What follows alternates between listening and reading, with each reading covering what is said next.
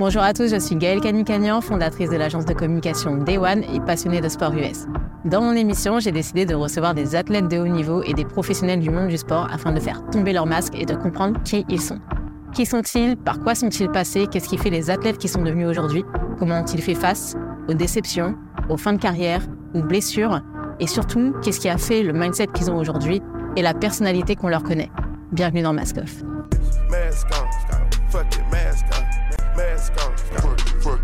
Bienvenue dans Maskoff. Euh, merci d'être là, Arnaud. Arnaud Mboucha. On a Orphée à la régisson. On a Charles derrière la caméra. Merci à tous. Moi, je suis ravie. Euh, l'idée de Maskoff, comme je t'avais expliqué euh, globalement, c'est que tu puisses prendre ton masque, celui que tu mets au quotidien, mm. dans ton quotidien devant les gens, etc., que tu le prennes, que tu le mettes de côté et qu'aujourd'hui, bah, tu puisses te livrer et qu'on puisse savoir qui est Arnaud Mboucha, qui se cache derrière cette personne. Euh, surtout, bah, moi, de ce que je sais, un athlète de haut niveau, euh, une légende pour moi du football américain en France et en Europe. Et, euh, et surtout, quelqu'un de très inspirant. Donc, comment vas-tu, Arnaud? Ça va très bien. Ouais. Moi, je suis trop contente de te recevoir déjà aujourd'hui pour la première de, de Maskoff. Mm. Pourquoi? Bah Parce qu'on se connaît depuis, des années. Déjà, tu es mon. C'est ça? Es mon plus, Je crois que tu es mon plus vieil ami. Ouais, je pense que ça doit pas être euh, loin de la vérité. C'est vrai? Je suis ta plus vieille amie euh, féminine. Euh, ouais, là actuellement. Ah ouais, Oh là là, je suis trop contente. non, mais ça, ça, me touche beaucoup parce que bah, on s'est connus quoi Il y a combien de temps? Tu te rappelles Franchement, ça fait, euh, ça fait beaucoup trop longtemps. C'est en 2008, 7, un truc comme ça. Ah ouais, ça date. Hein. c'était l'époque du lycée. Ouais, c'était l'époque du lycée quand je travaillais à euh, courir, là, quand je faisais mon stage à courir. ah oui, c'est vrai que tu travaillais à courir. L'époque Fontenay-sous-Bois, Val de Fontenay. Val de Fontenay, centre commercial. C'est trop bien.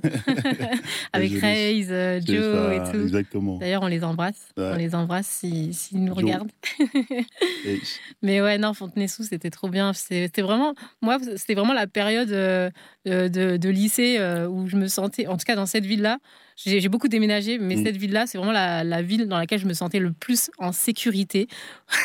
pourquoi? Parce que bah, pourtant c'était une ville à vivre. Ouais, mais c'est ça. Le slogan. pourquoi? Parce que pourtant c'était une, une cité et tout, mais euh, j'avais, il y avait, j'avais mes, mes gardes du corps. Il y avait toi, il y avait Raze, il y avait Joe, et pour, juste pour citer une anecdote rapidement, Joe, je me rappelle qu'il venait me chercher en bas de chez moi euh, pour m'accompagner jusqu'à la gare quand, quand j'avais besoin d'aller sur Paris. Alors que la gare, elle était à 10 minutes à pied, franchement. Et du coup, juste pour être sûr que tout se passe bien sur le trajet. Franchement, c'était terrible. Et toi, c'est pareil, quand on te croisait et tout, avec Sabrina, c'était ouf. Ouais, Sabrina, putain. Ouais, à l'époque. Mais une belle période, en tout cas. Ouais, de ouf. Et... Euh, et justement, donc toi, tu as vécu à Fontenay-sous-Bois et tout, et tu as vécu dans pas mal d'autres villes. Mais mm. moi, là, ce qui m'intéresse pour commencer, c'est de comprendre un peu euh, qui tu es, qu'est-ce qui a fait que euh, bah, tu as autant cartonné dans, dans le foot US. Euh, tu as cartonné, c'est-à-dire que tu tu as été euh, quelqu'un qui a réalisé de grands exploits. Arnaud Mboucha, quand faut savoir pour resituer un petit peu les choses, mais euh, quand, on, quand je marche à côté avec toi sur un terrain, c'est c'est toutes les 30, toutes les 10 secondes, t'es arrêté, tout le monde te salue, etc. Ouais, Arnaud, Arnaud, ça va, etc. T'es vraiment le mec euh, connu, le mec du, le mec du, du game, quoi. Et qu'est-ce qui a fait que, voilà, que tu as réalisé ces exploits? D'où tu viens? Parle-nous un peu de toi. Bah, pour répondre à juste à spécifiquement foot, je pense que c'est, comme dans tous les domaines. En fait, quand tu fais, euh, quand tu fais les choses avec, euh, avec l'intention, avec le cœur, etc., bah, je pense que les gens finissent par le voir quand tu mets assez d'efforts. Euh, j'ai jamais voulu tout ça ou quoi, mais voilà, moi j'ai juste fait ce que j'avais envie de faire et, je l'ai fait de la meilleure manière possible. J'essaie, j'essaie de m'investir en fait à chaque fois en fait. Donc du coup, tu vois, tu me parlais de, des personnes qui m'arrêtent, etc bah, C'est parce que j'ai commencé à entraîner jeune, par exemple, aussi. Donc, euh, rapidement, j'ai commencé à vouloir transmettre. Donc, du coup, j'ai, euh, sur les années, sur les, années passées, enfin, les années passant, j'ai connu euh, beaucoup, beaucoup, beaucoup d'athlètes. Il y en a qui ont bien marché, il y en a d'autres non. Mais quoi qu'il arrive, en fait, je pense que ce que les joueurs vont retenir de moi, c'est que j'ai donné sa chance à tout le monde et que j'ai pas eu de préférence pour un qui était meilleur ou quoi que ce soit. J'ai toujours voulu tirer tout le monde avec, avec le groupe vers le haut, tu vois. Ouais. Et je pense que peut-être c'est ça qui me vaut, euh, entre guillemets, ce respect-là, tu vois. Ouais, c'est clair que on sent euh, euh, un respect et les jeunes, on sent que tu arrives à les amener euh, vers le haut, etc. Et que tu es, un, peu, un peu le phare au milieu de la mer pour eux. quoi. C'est-à-dire que tu, ils vont être à l'écoute de tout ce que tu peux leur dire. Ouais. Bah, je pense que tu as besoin de. Je pense à un certain âge, tu as besoin de t'identifier à quelque chose ou à quelqu'un, de prendre exemple ou voilà, d'avoir un moteur en fait. Euh, moi, je sais que moi, en étant plus jeune, j'ai eu aussi euh, des moteurs. Mhm. Et je pense que je l'ai été pour, euh, pour beaucoup, bah, parce que déjà en termes de génération, en termes d'âge, je suis quand même proche d'eux. Tu vois, moi, j'ai eu des coachs qui étaient beaucoup plus vieux que moi. Bah, du coup, on vit pas vraiment dans le même monde. J'ai aussi des coachs qui m'ont marqué, mais qui étaient très proches de moi en termes de génération. Tu vois, c'est des coachs, voilà, malgré qu'ils s'étaient mariés, machin, enfant, bah, c'est des gens qui sortaient, on passait énormément de temps ensemble on faisait, parfois, ils faisaient des bêtises euh, comme nous, tu vois. Et du coup, je pense que c'est c'est ça qui a dû aussi marquer enfin, certains, certains des gars que j'ai entraînés. Bah, c'est vraiment la proximité. Voilà, c'est que je on vivait tous plus ou moins hein, avec euh, des pincettes de la même vie, tu vois. Mm-hmm. On était un peu dans la même tranche d'âge parce que quand j'avais 19 ans, j'entraînais des gars qui en avaient 16. Euh, bah, très vite, quand on a, je sais pas, quand on a 30, bah, tu es dans la même catégorie qu'eux tu finis par jouer avec eux. Il n'y a pas cet écart euh, générationnel. Il n'y a pas trop euh, d'écart, tu vois. Qui t'instaure. Et, euh, et puis, je pense que pour beaucoup, ont compris, ben, beaucoup ont compris ma personnalité, c'est de réduire l'écart entre, entre les choses que je peux dire et ce que je peux faire, tu vois. En tout mhm. cas, footballistiquement parlant. J'ai été un joueur qui parlait beaucoup aussi parfois. Mais à chaque fois, bah, il y a mon coach qui me disait souvent, quand tu pètes plus que ton cul, il faut assumer, tu vois. ça, c'est tu ma devise. Parfois, bah, en fait, le fait de, enfin, c'est compliqué parce que là, il faut se livrer, mais en fait, on a tous besoin, enfin, on a tous euh, une manière de s'apporter euh, du courage. Le courage, c'est pas quelque chose d'inné. Hmm. Le courage, c'est un moment. C'est un moment où tu décides d'être courageux ou pas, en fait, tu vois. Est-ce qu'on peut euh, parler un peu de, de de bah, comment, d'où tu viens en fait, ton enfance, où tu as grandi. Je suis né au Cameroun, Yaoundé, et j'ai grandi, bah, je suis né, j'ai grandi là-bas, et je suis arrivé en France à l'âge de 13 ans. Ok. Et bah, du coup, bah. Qu'est-ce qui t'a amené en France déjà? Une opération. En fait, j'ai été. en réalité, j'aurais, j'aurais j'étais pas un sportif, j'ai jamais été un sportif, j'ai jamais fait de sport dans un club, j'ai mis à part euh, voilà courir après un ballon avec des amis machin, mais j'ai jamais fait vraiment de sport, j'ai jamais eu une âme de sportif avant d'arriver en France et de découvrir le football américain. Quand j'étais plus jeune, j'avais euh, plusieurs problèmes physiques, euh, plusieurs problèmes de santé. J'avais mon genou droit par exemple qui pinchait, enfin qui rentrait vers l'intérieur, j'avais les jambes un peu en X, ah donc je pouvais pas courir, je pouvais pas faire de sport. Et deuxièmement, j'avais la cicatrice que j'ai ici, j'avais un kyste à la langue en fait qui grandissait en même temps que moi. Donc du coup, parfois dans la nuit, genre je m'étouffais, trucs comme ça, tu vois, je pouvais ah manquer, ouais, je pouvais, des fois je pouvais plus respirer, trucs comme ça. Hmm. en fait, au pays, il n'y a jamais personne qui a pu opérer ça ou me dire clairement à mes parents ou à, enfin, mon entourage qu'est-ce que j'avais, tu vois. Ouais. Et du coup, euh, c'est la raison pour laquelle, euh, la principale raison pour laquelle je suis venu là, en fait. Ma mère, en fait, euh, on vivait au, pays. Ma mère, elle tenait un restaurant avec une de ses sœurs qui est décédée. Et quand sa sœur est décédée, bah, elle savait plus quoi faire là-bas. Du coup, elle a décidé de partir. Donc et en arrivant en France, voilà, bah, avant ça, enfin, nous, on était encore, euh, on est resté vivre avec euh, une de nos tantes, avec mon petit frère. Et en fait, en arrivant en France, bah, je pense qu'elle a commencé à se trouver une euh, stabilité, une situation, etc. Et du coup, elle a voulu justement bah, que je me fasse opérer une fois pour toutes. Et c'est en fait c'est la raison qui a motivé mon, mon arrivée ici en fait. D'accord. Et après depuis on ne sait plus euh, bah, c'était pas une opération simple, donc il fallait du temps. Donc du coup, bah, j'ai commencé à aller à l'école, à avoir des amis, etc.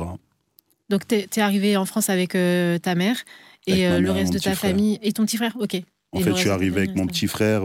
Après, ma mère, elle était déjà là depuis peut-être deux ans, tu vois. Un mhm. truc comme ça, deux, deux, ans à peu près. Donc entre-temps, on vivait avec ma tante, au, ma tante au pays. Et voilà. Ok. Et du coup, tu as eu ton opération et ça s'est bien passé? Ouais. Et euh, En fait, on a trouvé un médecin qui a bien voulu déjà l'opérer parce que, encore une fois, pareil, quand je suis arrivé en France, c'était pas. Enfin, tout le monde ne savait. En fait, personne ne savait ce que c'était, en fait. Donc, du Ah coup, même en et- France, du euh, coup, il y en a qui avaient peur d'opérer, Ouais. vu qu'ils savaient pas qu'est-ce que c'était, qu'est-ce que ça pouvait faire. mhm. Et euh, du coup, il y a eu un médecin qui a bien voulu le faire. Il s'appelle, il s'appelait docteur Delattre à Armand Trousseau. Ouais. Donc du coup, c'est lui qui me suivait. Une fois opéré, en fait, euh, bah, comment je vais en venir à comment j'ai commencé le foot. Une fois opéré, euh, bah, j'allais à l'école, etc. Et euh, j'avais un ami qui faisait du foot américain. J'allais souvent chez lui et je voyais, je voyais ses équipements, etc. Et du coup, tu sais, c'était grave intriguant. Et puis, de, tu sais, genre, tu te sens comme un super-héros, tu vois, quand t'es t'es Mhm. dans les polières et tout, machin, avec le casque. Ah ouais, c'est clair. Et du coup, j'avais trop envie d'essayer ça. Souvent, j'essayais ces, ces équipements. Et un jour, je suis parti à un de ses entraînements et il m'a dit, Eh, mec, t'as- il m'a dit, franchement, tu as le gabarit, euh, etc. On, a, on avait déjà joué au foot ensemble, tout ça. Il me dit, ouais, franchement, tu pourrais être bien et tout. Mhm. Donc, du coup, euh, essaye, tu vois. Du coup, un jour, j'ai essayé j'ai dit, ah bah vas-y. hein. Mais après, lancé. du coup, j'ai appelé mon médecin pour avoir une autorisation. Il n'était pas trop chaud. Mais il m'a dit, vas-y, tranquille, mais on va surveiller ça au fur et à mesure. Donc, euh, j'y suis allé pas tranquille. Là, t'avais quel âge à ce moment-là? Euh, 14, 15 ans. Ok. 15 ans, ouais. Je suis pas allé tranquille. Et euh, il voulait plus trop que je poursuive, machin. Bon, après, euh, j'ai forcé, tu vois. Bon, après, j'ai continué. Ah ouais, et au final, bon, euh, niveau santé, ça, ça, ça- Bah, je pense t'as tenu quoi. Enfin, ouais, enfin, jusqu'à présent. On sait pas ce que nous réserve l'avenir, comment. Et c'est qui cet ami euh, Kevin Nuquet. Ok, que tu connais toujours aujourd'hui, enfin, tu Ouais, côtoies toujours c'est mon frère, lui. C'est mon frère blanc, comme j'appelle. Ok. Bon, on le salue aussi. Ouais, Merci il a de nous été, avoir il a été Arnaud. très, très important dans, en fait, notre arrivée ici, intégration, tout ça. On a eu beaucoup de soucis aussi en, en arrivant, soucis familiaux. Et du coup, il nous a énormément aidés, il nous a hébergés, etc., quand, c'est- quand on a eu besoin. Quel genre de, de soucis, euh, si c'est pas indiscret? Bah, euh, ma mère est célibataire. En fait, en arrivant ici, on avait une tante euh, qui était déjà là, Mm. qui avait des enfants, qui était mariée avec un homme qui était extrêmement violent. D'accord. qui la battait jusqu'au sang. euh, Quand elle était enceinte, elle était Ah tout ouais. le temps à l'hôpital. Les Mhm. pompiers venaient à la maison, des trucs comme ça. Et euh, on habitait toujours à Fontenay, mais un autre quartier qui était pas très loin. Et ma mère, elle vivait avec, euh, avec un homme, bah, pareil, qui la battait, etc.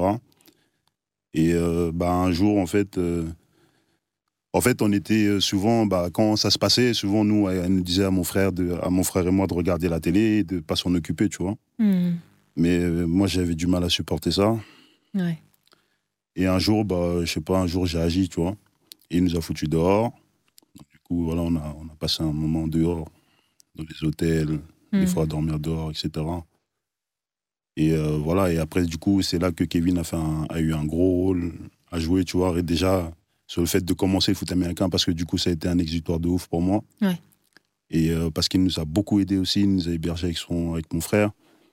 Sa mère aussi, elle était, c'est quelqu'un de sympa, de, quelqu'un de génial. Ouais.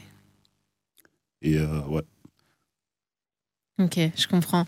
Bah, c'est ma merci à Kevin en tout cas de, de, de tout ce qu'il t'a Ouais, apporté. vie, hein, et- franchement, c'est Ouais. c'est quelqu'un de, c'est quelqu'un de génial, tu vois. Ouais, Et je ouais. parle même pas du footballeur que c'est, c'est le mec le plus. euh, sincèrement, c'est le mec le plus underrated que j'ai pu voir en France. Tu vois, genre, euh, ce mec-là, euh, Hmm. pour moi, c'était un footballeur. C'était pas juste un bon joueur à une position. C'était un mec, tu le mettais à n'importe quel poste, peu Hmm. importe le gabarit qu'il fallait euh, pour pouvoir être bon à ce poste-là, il était capable d'être bon, tu vois. Mais il a jamais fait d'équipe de France, il a jamais eu de, de reconnaissance de quoi que ce soit. Après, après c'était une autre époque aussi, on s'en Ouais. foutait, tu vois. Nous, on était juste euh, dans le jeu et dans l'action, tu vois. Mhm. C'était pas, je vais pas dire maintenant pour faire le vieux con, mais c'est pas comme maintenant où tu essaies de capturer tous les moments, de- d'en faire quelque chose, etc. Tu vois. Ouais, bien sûr. C'était une autre manière de faire les choses. C'était, c'était beaucoup plus sincère et comment dire euh, intuitif, tu vois. Ouais, je vois. Et euh, Vous étiez là pour vivre, euh, franchement, on vivait et, nos trucs et, Et puis c'est tout quoi. ouais. Et puis après, c'est une époque aussi, tu vois. À cette époque-là, c'était pas une époque où les gens se filmaient euh, constamment quoi que ce Oui, il n'y avait pas les réseaux sociaux, Voilà, euh, donc euh, Tout le monde ne, ne cherchait pas de- à réussir quelque chose sur les réseaux. sur- Voilà, c'était une autre époque aussi. Donc, donc tu Voilà. faisais parce, tu faisais quelque chose parce que tu aimais le faire et non pas parce que tu voulais montrer que euh, bah, Ouais, tu étais fort dans bah, un domaine ou que ouais. tu possèdes telle chose. Dernièrement, on, on parlait de ça avec un ami Mm. et, et même avec un Idriss, euh, le jeune que je voulais te présenter, Ouais. il disait c'est vrai que si vous aviez filmé tout ce que vous avez fait, même nos aventures, tu vois, genre, euh, je te parle même pas de juste de sportifs, extra sportifs, Mhm. de le genre de la manière dont on vivait dans notre groupe en fait, Mm. c'était incroyable. Ouais. Vraiment, tu vois. En fait, tu vois, le, la transition du pays à la France, ça a été compliqué. Et ce que je disais, c'est que ce qui m'a. J'ai jamais été un vrai sportif, en fait. Donc, je suis pas un compétiteur dans l'âme. J'ai jamais cherché à être meilleur que quoi que ce soit. Je m'en fous complètement. Moi, ce qui m'a vraiment. Ce qui, m'a vraiment euh, euh, plu dans le football américain, c'est la dynamique de groupe, tu vois. C'est euh, le fait que d'équipe. 50 personnes, Mm. 50 personnes dans une équipe, pas 10, pas 11, pas 22, 50 personnes dans une équipe, tout le monde derrière euh, un seul homme, un head coach, un projet, un- une idée, tu vois. Mhm. Et tout le monde qui se démène pour ça, euh, la manière de vivre dans le groupe, euh, les déplacements dans les cars. euh, on allait voir des matchs à la Courneuve ou ailleurs, on se déplaçait en, en groupe, Mhm. la solidarité. Toute cette énergie. euh, Ouais, qui peu importe ce, fédérée. ce Mm. qui pouvait t'arriver, tu sais que tu avais une famille et c'est pas juste une manière de penser, de, de parler, tu vois. Mm. Genre, les gars que mes amis, mes amis proches, là, actuellement, c'est des mecs de cette génération-là, pour la plupart. Mathieu Ruiz, Thomas Ruiz, etc., tu vois. Ouais, ouais, ouais. Vraiment, et, Oui, c'est tous. Ça m'a euh, permis déjà d'avoir- voilà. grâce au foot et US. ça m'a permis d'avoir aussi une, euh, comment dire, une attache euh, ou une, un, Un point d'ancrage sain. Ouais. Tu vois, Mm. parce que moi, je suis arrivé dans un quartier, un peu comme, euh, voilà, et super compliqué. C'est Et c'est difficile. euh, J'étais euh, quand je suis arrivé, on arrivait à Fontenay. Ouais. Et du coup, moi, j'habitais au Bois-Cadet à, à Val de Fontenay et euh, t'avais les Laris où ma tante habitait. Donc Mhm. souvent, j'étais chez- au Laris. Bah, le, Laris où t'habitais, euh, Ouais, ta aussi, famille ouais. habite aussi dans le même bâtiment que, que moi maintenant. Exactement. Et euh, Un bâtiment historique dans, dans, la, dans ma ah, famille, dans la tienne aussi, du coup. ouais, dans tout, dans tout Fontenay, c'est historique. C'est Cet endroit-là, c'est vraiment une place centrale. Place, c'est comment C'est rue du pasteur Martin Luther. Ouais, King. Square de la fraternité. Euh, et donc, du coup, euh, voilà, c'était. euh, en fait, c'était, voilà, sans vouloir rentrer dans trop de, trop de choses, tu peux vite, rapidement tomber dans le côté euh, quartier, etc. Mhm. J'y suis tombé, mais heureusement que j'ai toujours eu ce point d'ancrage avec les Mathieu Ruiz, les Thomas Ruiz, les euh, Kevin, etc. Mhm. Bah, des mecs qui vivaient une vie différente, en fait, tu vois. Donc, du coup, moi, je sais que j'aimais beaucoup plus vivre cette vie-là plutôt que celle que je voyais au quartier, etc. Tu Ouais. vois. Joe, etc., c'était des amis que je connaissais au quartier. Joe, on s'est rapprochés. On est devenus vraiment, vraiment, vraiment proches très tard, tu vois. Ouais. Parce que ma bande au quartier, c'était Joe, c'était euh, Mar- euh, Marvin, Soweto, etc. Mhm. Bah, c'était des gars, ils étaient dans, tu vois, dans le trafic et tout, machin. Mais Mhm. Moi, j'étais un peu avec eux. Et Joe, il me le disait la dernière fois, il me disait, franchement, maintenant, on a, on a 30 ans passés. Je te comprends de ouf. Je comprends, en fait, qu'est-ce que tu faisais, tu vois. Ouais. Parce que moi, j'étais, au lieu d'être au quartier machin, bah, j'étais au stade en train de m'entraîner, je me rappelle ça, je me rappelle cette Ouais. période parce que euh, du coup, quand on te croisait euh, avec ma copine Sabrina, Mm. euh, t'étais tout le temps focus sur autre chose. C'est-à-dire Ouais. qu'on te croisait à Val de Fontenay et tout, on passait un, un petit moment avec toi, euh, peut-être aller 30 minutes, on discutait et tout. Et ensuite, t'avais toujours un truc à faire. Donc, soit t'allais au terrain, on Ouais, savait, tu vois. J'évitais de, tu vois. focus et t'étais le seul comme ça. Alors que les autres, bon, bah, ils étaient moins focus. Je pense qu'ils n'étaient pas encore à ce stade-là dans, leur vie. Et puis, après, c'était une époque, je Mm. pense, euh, tu vois, maintenant, tout le monde fait euh, de la musculation ou Mm. s'entraîne, etc. Même s'ils n'ont pas d'objectif compétitif et tout. Mhm.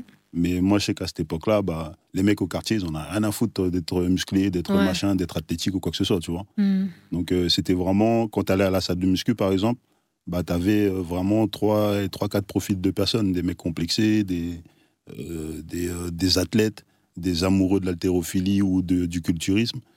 Mais tu n'avais pas, bah, comme maintenant, où tu, ça brasse tout et n'importe quoi à la salle de muscu maintenant, tu vois.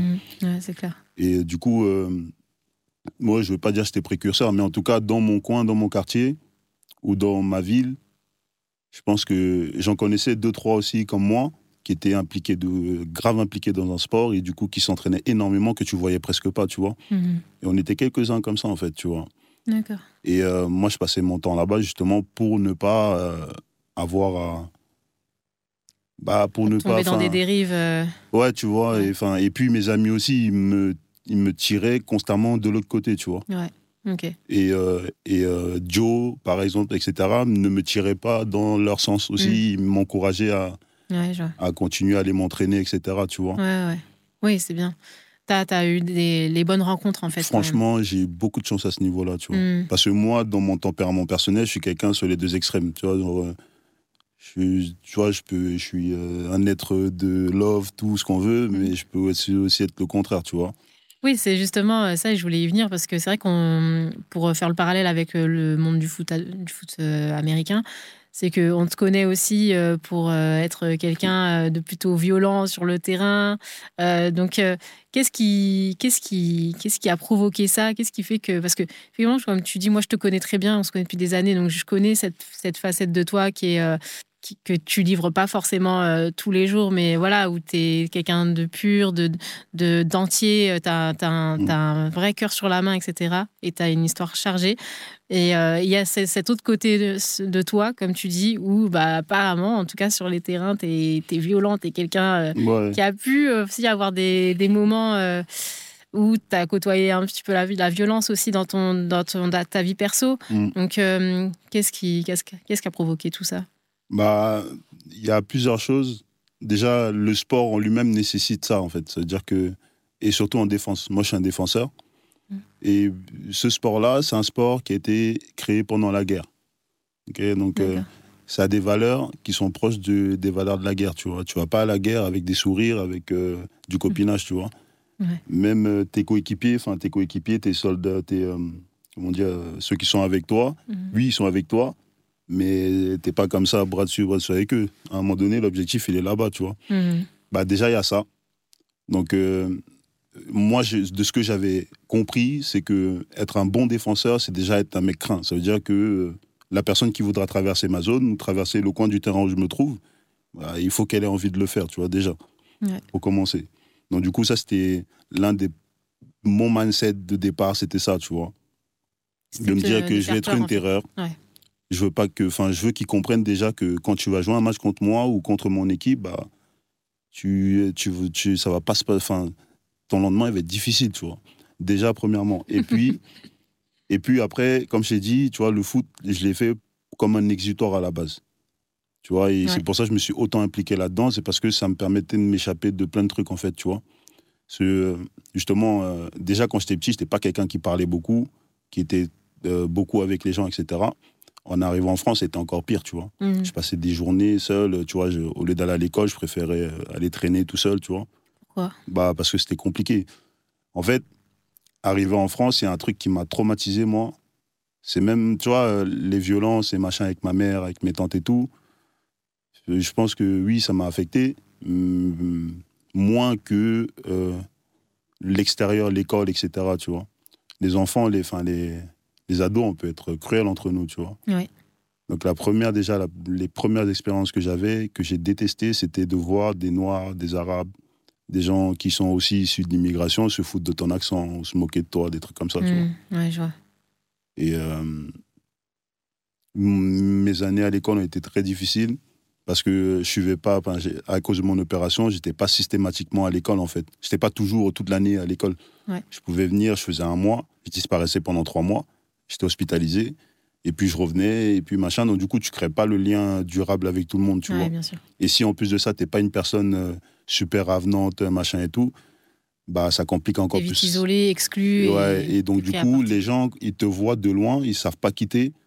Bah, c'est la nature humaine, on va essayer de venir euh, te titiller, te tester, voir un peu quitter, qu'est-ce que tu as dans le machin et tout, dans le ventre et tout. Et bah c'était ça mon quotidien à l'école, tu vois. Ouais. Euh, genre, c'était ouais, compliqué me bagarrais souvent. Bah, je me bagarrais tout seul contre des gens. Ils étaient, je sais pas combien. Ah ouais. Ouais, c'était compliqué. Je devais défendre mon petit frère. Et après, bah, j'ai défendu ma mère, ma tante. En fait, voilà. Après le personnage, enfin la personne que je suis maintenant, bah c'est tout ça aussi, tu vois. Je pense que j'étais trop jeune aussi pour. Euh, il y a des trucs que c'était pas à moi de faire en fait, tu vois. C'est un jour j'en ai discuté avec un de mes aînés et j'avais dit, j'avoue que je vais pas dire que je t'en veux ou que je vous en veux, mais ça, c'était pas à moi de faire ça, tu vois. Moi, je suis un petit frère, tu vois. Moi, je suis qu'un, je suis cadet, enfin, je suis le petit frère, tu vois. Hmm. Normalement, j'ai des aînés au-dessus de moi, j'ai des oncles, etc. Pourquoi est-ce que c'est pas vous qui avez protégé vos sœurs ou vos tantes, etc. Tu vois? Et j'avoue que ça, ça m'a beaucoup, euh, j'avoue, ça m'a beaucoup affecté en fait d'avoir à faire ça en fait. Tu, tu t'es senti vraiment seul euh, face à. Bah, à un moment donné, j'ai commencé à avoir l'impression que euh, je devais prendre des responsabilités, que je devais protéger tout le monde. Et là, récemment, j'en parlais encore avec mon frère et tiens, on a eu, on a eu plusieurs. Bah, maintenant qu'on est plus adulte, mon frère il est père maintenant. Mhm. Du coup, il y a des conversations qu'on a qu'on n'avait pas avant. Et euh, il me rappelle souvent un truc, il me dit, il faut que tu arrêtes de te mettre la pression pour tout le monde, il faut que tu arrêtes de courir pour tout le monde, il faut que tu arrêtes de vouloir tout faire pour tout le monde. Parce que, en fait, les gens n'attendent, ça se trouve, n'ont jamais vraiment attendu ça de toi, en fait. Et du coup, je me rends compte que c'est un rôle que moi, je me suis... euh, Auto-approprié, alors que. alors que enfin, les gens avaient peut-être pas tant besoin que ça. En fait, ma mère, elle avait pas besoin que je la défende. Enfin, en tout cas, de ce qu'elle disait, elle me disait que je peux me débrouiller toute seule, machin et tout, tu vois. Ouais, mais en même temps, c'est dur, c'est vrai que. ouais, après, tu vois, après, c'est compliqué d'entendre, tu vois, genre, de l'entendre. En fait, le truc, c'est ça aussi, tu vois. C'est, De ne pas agir. c'était pas une, une fois, deux fois, Mm. c'était souvent. Et à chaque fois, c'était le même rituel, tu vois. Genre, elle nous disait, euh, asseyez devant la, asseyez-vous devant la télé et Mm. bougez pas, machin. Et ça se passait à la cuisine, t'entendais, machin et tout. C'était, ouais, c'était compliqué. Et après, un jour, je sais pas, j'ai même pas voulu, en fait, tu vois. Moi, moi j'écoutais ma mère, tu vois. Mais je sais pas, un jour, je me suis levé comme ça et, et je m'en suis pris à l'autre et voilà, tu vois. Hmm. Et voilà, après, euh, bon. Et après, bah, le sport, euh, t'as a continué de te, te maintenir. franchement, ouais. Ouais. et C'était un peu ton, ton tuteur, quoi, finalement, le Clairement. sport dans ta vie. le, le sport, Ouais. Et encore, et pareil, et en fait, qui- plus tu rencontres des personnes, plus ces personnes-là t'attachent aussi à ce, milieu-là. Le coach Nicolas Simoneau, euh, avec qui je travaille actuellement, qui est mon head coach euh, au Flash, Ouais. c'est lui qui m'a entraîné quand j'étais entre, entre 16, euh, je crois, 16 et 19 ans, un truc comme ça. 17, 19 ans, ou 16, 19 ans, je sais plus. Mais c'était lui mon entraîneur. C'est lui qui m'a. Tu sais, ce mindset de la guerre, là, de la défense, d'être un défenseur, qu'est-ce que ça veut dire? Euh, D'être intrépide, de. euh, de l'adversité, le goût de l'adversité. Moi, c'est pas des choses que j'ai à la base, tu vois. Mhm. Moi, j'étais un petit Africain comme ça à la base, tu vois. Mhm. Genre, euh, quand je suis arrivé du pays, je, la dernière fois, je regardais mes, mes bulletins, je suis retombé, je suis allé à la cave, j'ai récupéré euh, mon gros sac d'un- Ouais. des vieux trucs, je regardais mes bulletins et je dis, mais qu'est-ce qui m'est arrivé, tu vois Je regardais, je voyais enfant souriant, toujours sourire, nanana, truc. Ah ouais. Et puis, je voyais les, euh, les appréciations se dégrader au fur et à mesure que ça avançait, tu vois. Et après, je commençais à me poser la question, je me dis, mais qu'est-ce qui s'est passé et tout, tu vois Qu'est-ce qui a provoqué Et tu vois, tout ce que je suis en train de te dire là, c'est une réflexion qui est pas très vieille. Hein. Genre, là, j'en ai 35 et je pense que ça a commencé à me, à me troubler à 30 ans. Tu vois, j'ai Ouais. commencé à me demander pourquoi, pourquoi ci, pourquoi ça, pourquoi ci. Tu vois Et c'est pas des trucs dont j'étais conscient avant. Pourquoi quoi, justement? Tu t'es demandé quoi? Bah pourquoi je suis, euh, je peux être euh, sur les extrêmes? Pourquoi, euh, euh, pourquoi je sais pas. Tu vois, enfin, je suis pas une personne hyper souriante, ça se voit, Mhm. pas tout le temps. Je me demande, tu sais, Ouais. des fois je vois les gens et j'essaie de m'en inspirer. Tu vois, je me dis ouais, mais comment ça se fait que tu sais, il y a des gens ils sourient facilement, etc. J'avoue que, enfin, je sais pas, j'ai l'impression que j'ai perdu un truc en fait, tu vois. Hmm. En fait, T'as perdu une petite, euh, Ouais, petite et en fait, à 30 l'enfant. ans, je me suis rendu compte de ça. Je me rends compte que ça m'handicape dans plein de choses. Euh, et, euh, et en fait, c'est ta réf- ap- après, c'est ton- comment dire, c'est le moment où tu deviens un homme, en fait, tu vois. Où euh, tu dois te poser ces questions-là, de comprendre le pourquoi certaines choses se sont passées, pourquoi tu as réagi comme ci, pourquoi tu as réagi comme ça, pour pouvoir faire mieux. Ou, tu vois. Je pense que j'en parlais avec euh, qui Avec un ami. Ça, c'est des choses, en fait, si tu n'as pas réglé ces choses-là, que tu deviens père, bah, c'est un truc que tu vas transmettre à tes enfants Ouais, ou à ta, à ta descendance, tu vois. Hmm. Moi, euh, je suis dans la. Enfin, je. Je suis pas spécialement religieux, mais je, je suis grave attaché à notre spiritualité euh, euh, euh, traditionnelle, tu vois. Ouais. Ouais, ouais. Et ça, c'est des choses euh, que nous, on nous apprend, tu vois, des petits. Et euh, je sais plus où est-ce que j'en étais, mais euh, Non, mais c'est c'est déjà très clair. Et du coup, tu disais que tu sentais que ce côté-là où tu avais un peu perdu cette lumière d'enfant, euh, ouais, côté souriant, ça, ça avait pu euh, du coup impacter ton, ton présent. clairement. Et, En fait, et en fait le, le foot américain, au fur et à mesure, est devenu. Je pense que des- mes adversaires des dernières années Mm. m'ont trouvé vraiment hardcore. Parce que j'avoue, j'étais devenu hardcore. Tu vois, j'étais Ah plus vraiment dans le plaisir parce que. En fait, c'était dur. Déjà, parce que tu rentres dans ta vie d'adulte, tu bosses. Mm. Je bossais, euh, de, je, commence, je me levais à 6 heures. Je finissais mon travail à 18. Mon premier entraînement était de 18h à 19h. Et puis, j'avais soit l'entraînement que de la section que, que je suivais, soit mon propre entraînement enchaîne euh, juste derrière jusqu'à 22h. Et si tu es déjà venu aux entraînements du Flash, tu vois comment c'est. hein. Hmm. C'est un programme hyper lourd physiquement, mentalement et tout. Ouais, vu. Et en fait, euh, tu es fatigué, tu es tout le temps fatigué. Mm. Tu es tout le temps surmené parce que derrière, tu as envie d'être bon. Donc, une fois que tu as sorti d'un entraînement, bah, je sais qu'il y a la plupart des joueurs, et c'est ce que j'explique à mes joueurs actuellement, beaucoup de gens vont euh, sortir d'entraînement. À la limite, il va regarder la vidéo, mais juste, il va regarder euh, Ouais, j'étais trop stylé, j'étais machin truc. Mm. Moi, c'est genre le mec, genre, je rentrais chez moi à 3 h du matin, j'étais devant la vidéo en train de me, en train de me flageller. Tu vois, je me dis, Mm. mais putain, mais qu'est-ce que tu fais, mec? Et Ah tout, tu vois. Ou euh, quand en, ma casquette d'entraîneur, pareil. Je veux rentrer, bah, tu vois, c'est ce que j'expliquais aux joueurs la dernière fois. En fait, mon entraînement ne se termine pas en même temps que le vôtre. Mon entraînement, il se termine à 4 h du matin, tu vois. Oui, parce que toi, Parce derrière, que, t'analyses tout. Ouais, toi, derrière, tu es encore en train de cogiter pourquoi ça, ça n'a pas marché, pourquoi machin. Mm. Euh, donc, du coup, qu'est-ce que je peux faire demain? Et c'est un truc qui est, c'est, dans ta tête tout le temps. Même d'aller te coucher, c'est compliqué parce que t'as pas un sommeil euh, paisible et tout, tu vois. Du coup, est-ce que c'est pas aussi ça, quelque part, la recette euh, pour être euh, l'un des, des meilleurs athlètes? Bien sûr. Mais du coup, comme tout, ça a son revers. Tu vois, et moi, pour moi, le revers, ça a été ça. Tout l'investissement que j'ai mis au foot, tu vois, j'étais, euh, j'ai eu beaucoup d'échecs euh, euh, relationnels, am- amoureusement parlant. Mhm. Une grande partie à cause de ça, tu vois. Parce que j'étais pas disponible pour la personne avec qui j'étais, même quand je rentrais, Mm. tu vois. Euh, J'étais juste euh, en train de penser à ce que je vais faire de mieux, machin. C'était compliqué.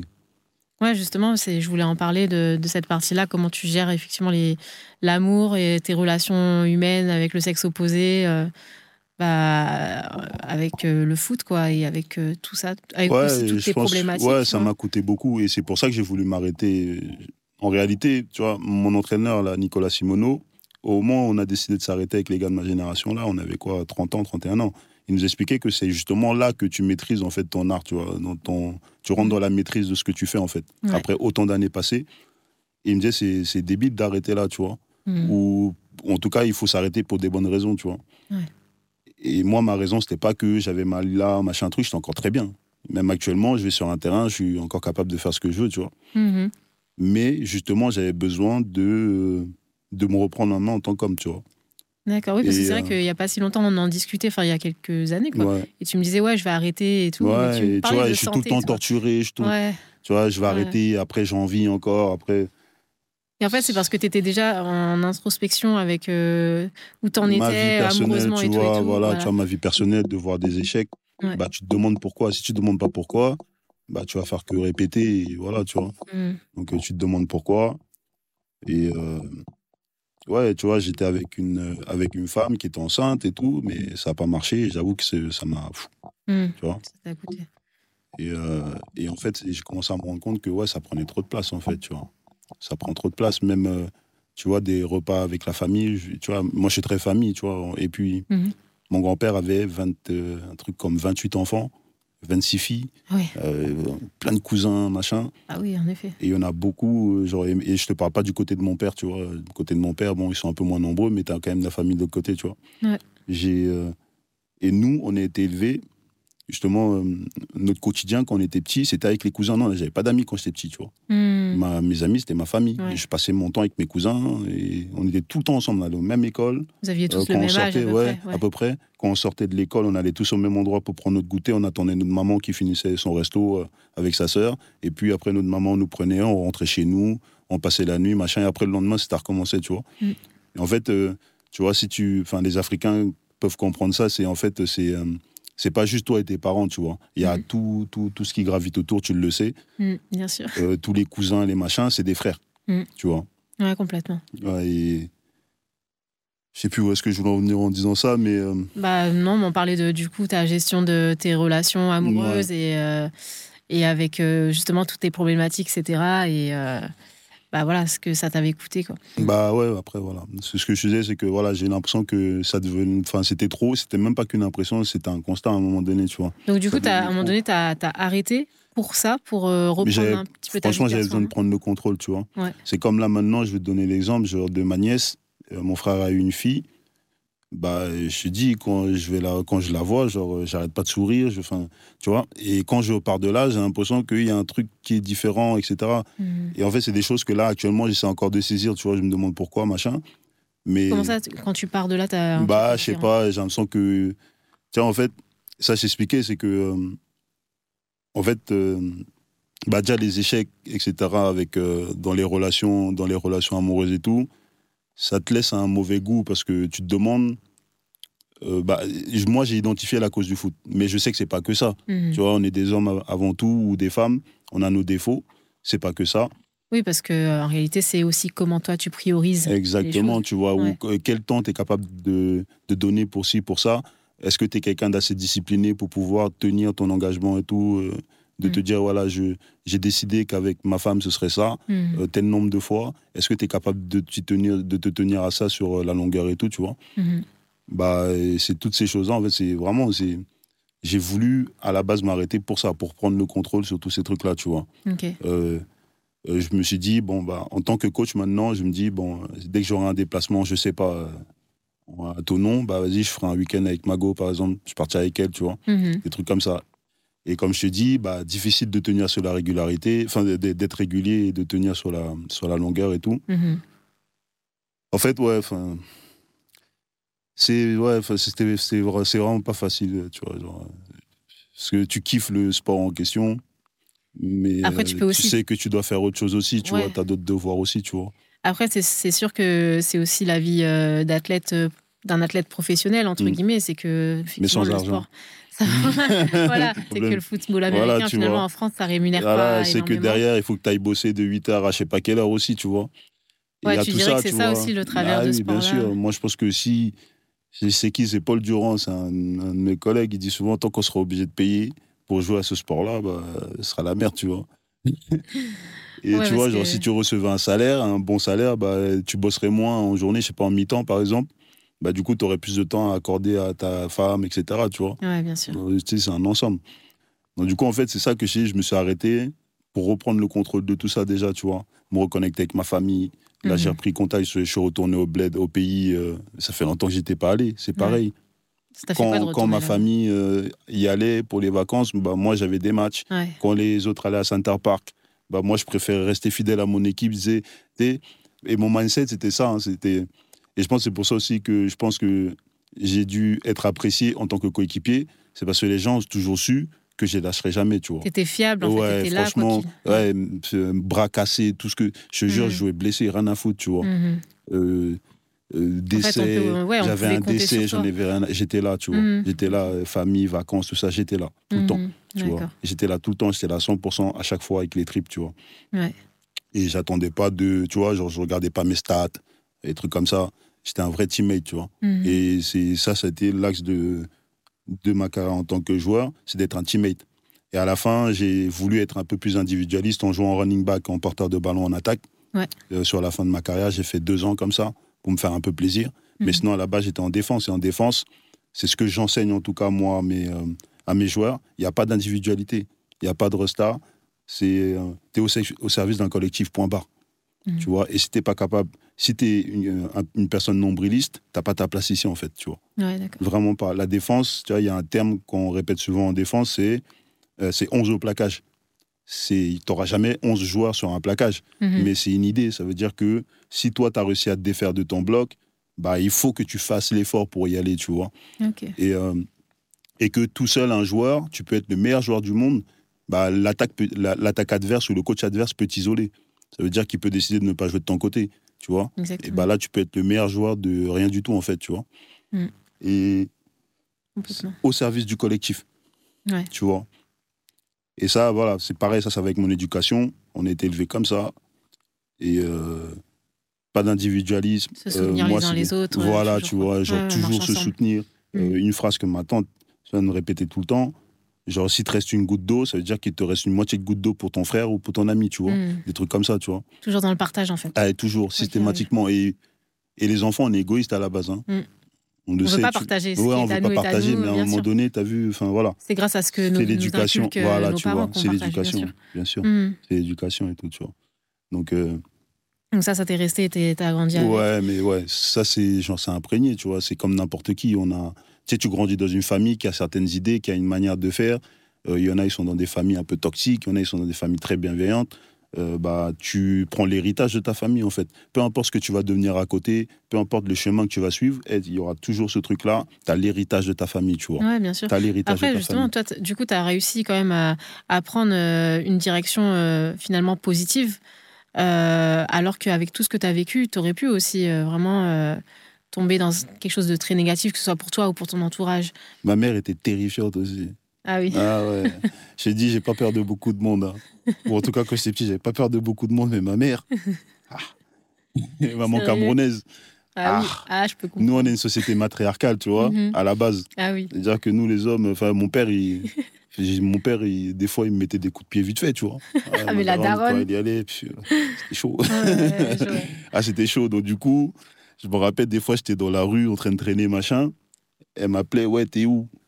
Euh, Ouais, je suis à tel endroit. Écoute-moi, t'as 10 minutes pour rentrer à la maison. Et je lui dis, mais euh, je suis à machin et je vais mettre une heure. Elle fait, j'en ai rien à foutre, c'est pas mon problème. Trouve la là, il faut solution. Tu cours, tu commences à courir, tu commences à. Ah, c'est un truc de ouf. Ah, Et tu vois, et c'est ça aussi, c'est que. je sais pas comment. euh, tu vois, il y a- en ce moment, dans l'actualité, tout, as tous les débats avec, euh, ouais, euh, les parents, surveillez vos enfants, machin. hmm. Ah, c'est pas toujours la faute des, des parents, tu vois. C'est les enfants aussi, à un moment donné, qui décident de se détourner de. Ils font des choix. Hein, ouais, ils font des choix, à un moment donné, ils grandissent, ils font des choix, tu vois. Bah, moi, t'as eu, genre, j'ai fait déjà, hormis le fait que ma mère, elle me faisait peur, déjà, Mhm. que je voulais pas trop faire le con, bah, il y avait le truc de me dire que, j'ai du respect quand même pour les sacrifices que t'as, t'as du respect pour les sacrifices que ta mère a fait, tu vois. Bien sûr. Euh, elle est venue là, euh, elle aussi, avant Elle que nous quitté, on arrive, elle a galéré, tu Bien vois. Hmm. Euh, genre, elle se prenait des coups, Hmm. elle acceptait ça. Hmm. Euh, bon, si toi, t'es pas capable de faire un minimum, c'est que t'es un gros tocard, tu vois. Ouais. Et c'est ce que je me disais aussi, tu vois. Euh, tu vois, genre, dans toutes mes, tous mes petits périples, il y a une motivation que j'ai eue quand je me suis fait poursuivre, poursuivre par la police, par exemple. Ma motivation, c'est ne te fais pas attraper. Tu vois Parce que, un, tu vas te faire tuer. Et deux, franchement, euh, le regard de ta mère, en fait, tu vois. Ouais. Moi, la première fois, je suis sorti de garde à vue. et que. C'était à quelle occasion déjà t'as- Ah, t'avais fait manifestation, euh, loi Fillon. C'était, je sais plus quelle année. Les plus vieux, je sais pas si peuvent me rafraîchir. Ouais, on avait Non, fait les casseurs et tout. ouais. Ouais. On avait fait les casseurs. Ah oui, d'accord. Ouais. Et du coup, Bah, ta maman est venue te chercher? non, c'était pas elle. Ah. C'était mon beau-père qui est venu me chercher avec un de mes oncles. Et franchement, euh, son regard, en fait, elle m'a rien dit. Moi, je m'attendais à me prendre une soufflante de ouf, elle m'a rien dit. Et j'avoue, son regard et tout, et la déception, tout ça, j'avoue, ça m'a. Ouais, Ouais, ça c'était un truc de ouf, ouais, j'avoue, ça m'a de touché de ouf, tu vois. Parce que moi, ma daronne, t'as eu euh, respect de fou, tu vois. Un respect de ouf. Ma mère, elle est. euh, tu vois, genre. euh, ma mère, c'est la fédératrice par excellence, tu vois. Genre, elle pense jamais à elle. Elle fait tout pour tout le monde, tout le temps. Hmm. Tout le temps. Tout le temps. Tout le temps, tu vois. Ouais, bah, C'est un vrai truc de ouf. pour l'avoir rencontrée, ça, ça- Ouais, c'est tu une vois énergie comment, dégage. voilà, tu fait. vois comment elle est, Elle toutes les personnes donne- en fait, autour elle d'elle. ouais, tu vois, tu ouais, vois. c'est un leader, ma mère, Mm, tu vois, c'est un vrai. leader dans, son, dans, ses Mm. dans les différents milieux qu'elle fréquente. C'est le leader. Tu vois, vrai. genre chez nous, dans notre tradition, on a. euh, c'est matriarcal, comme je t'ai dit. Donc, du coup, la grand-mère transmet un, un pouvoir ou. euh, voilà, à, à- à quelqu'un, à une de ses filles, tu vois.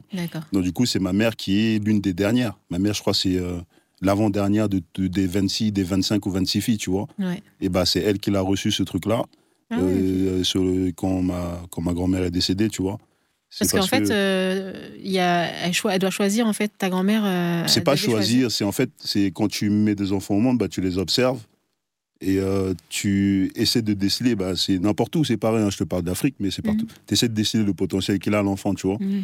et ses qualités, etc. Et je pense qu'elle a vu ça chez ma mère, tu vois. Ma Ouais. mère, était, c'était quelqu'un de têtu, elle s'est embrouillée avec son père très tôt.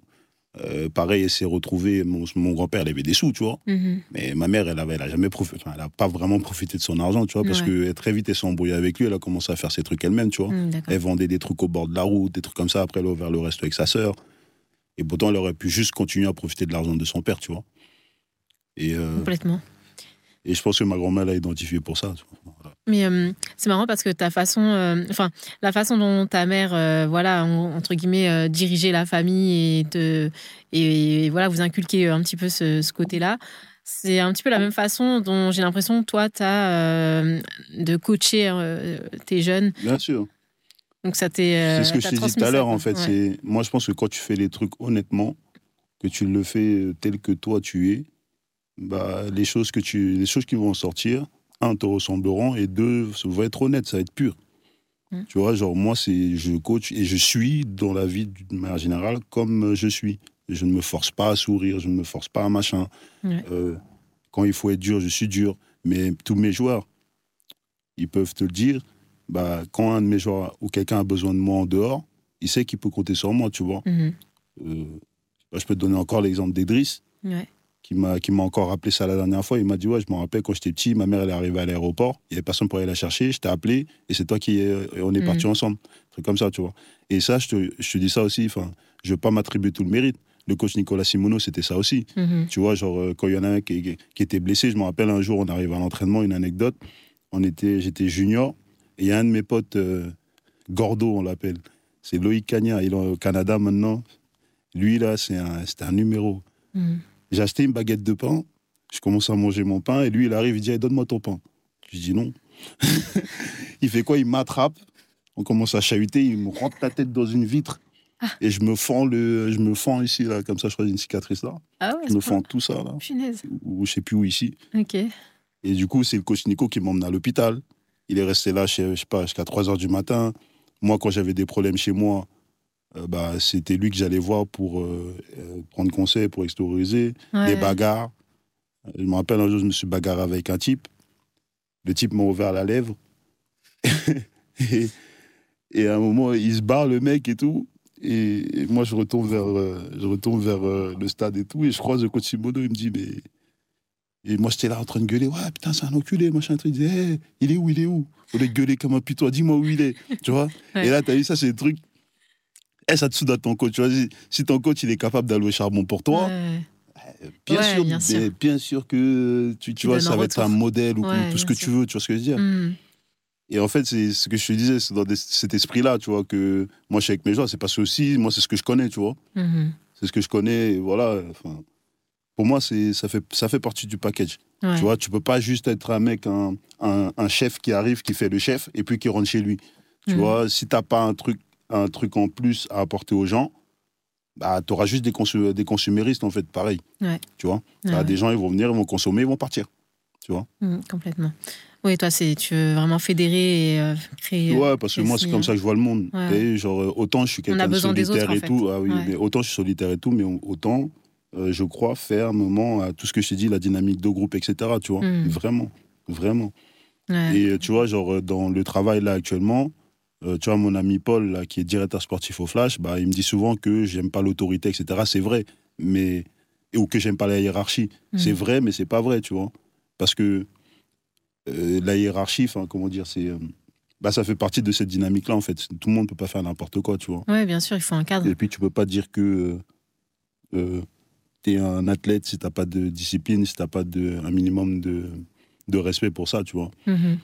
Donc je suis d'accord avec lui sur un point, mais à la fois non. Alors du coup, pourquoi il pense que tu es... Bah, parce que je suis compliqué à manager, j'avoue, euh, parfois. Ouais. T'as ton caractère, en fait, c'est ouais, ça Ouais, moi, si je veux pas ce que tu me dis, bah, je vais te le dire déjà. C'est un peu comme Ryan finalement.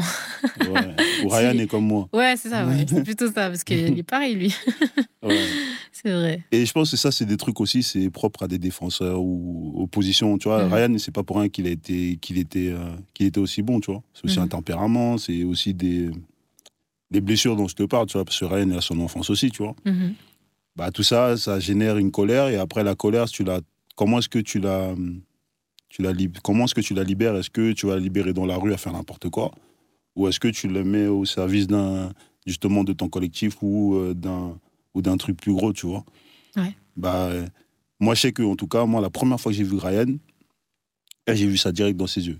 Tu as vu euh, les coachs ont une manière de repérer les joueurs, tu regardes bon, on va dire anatomiquement, tu vas regarder les ischios, euh, la taille de ses cuisses, ces trucs comme ça, la taille des épaules, les mollets, est-ce que les mollets sont plus euh, petits que les genoux, par exemple?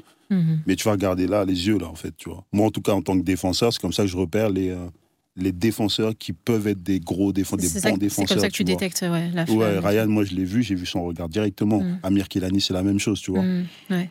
Et il y a des mecs comme ça, Kevin Fortes, tout ça. Il y a des mecs comme ça, tu vois, tu le vois, tu, tu sens qu'il y, a de la- il y a de la sincérité, qu'il y a de l'amour, parce que sa mère, je, je connais la mère de Ryan, je connais son frère.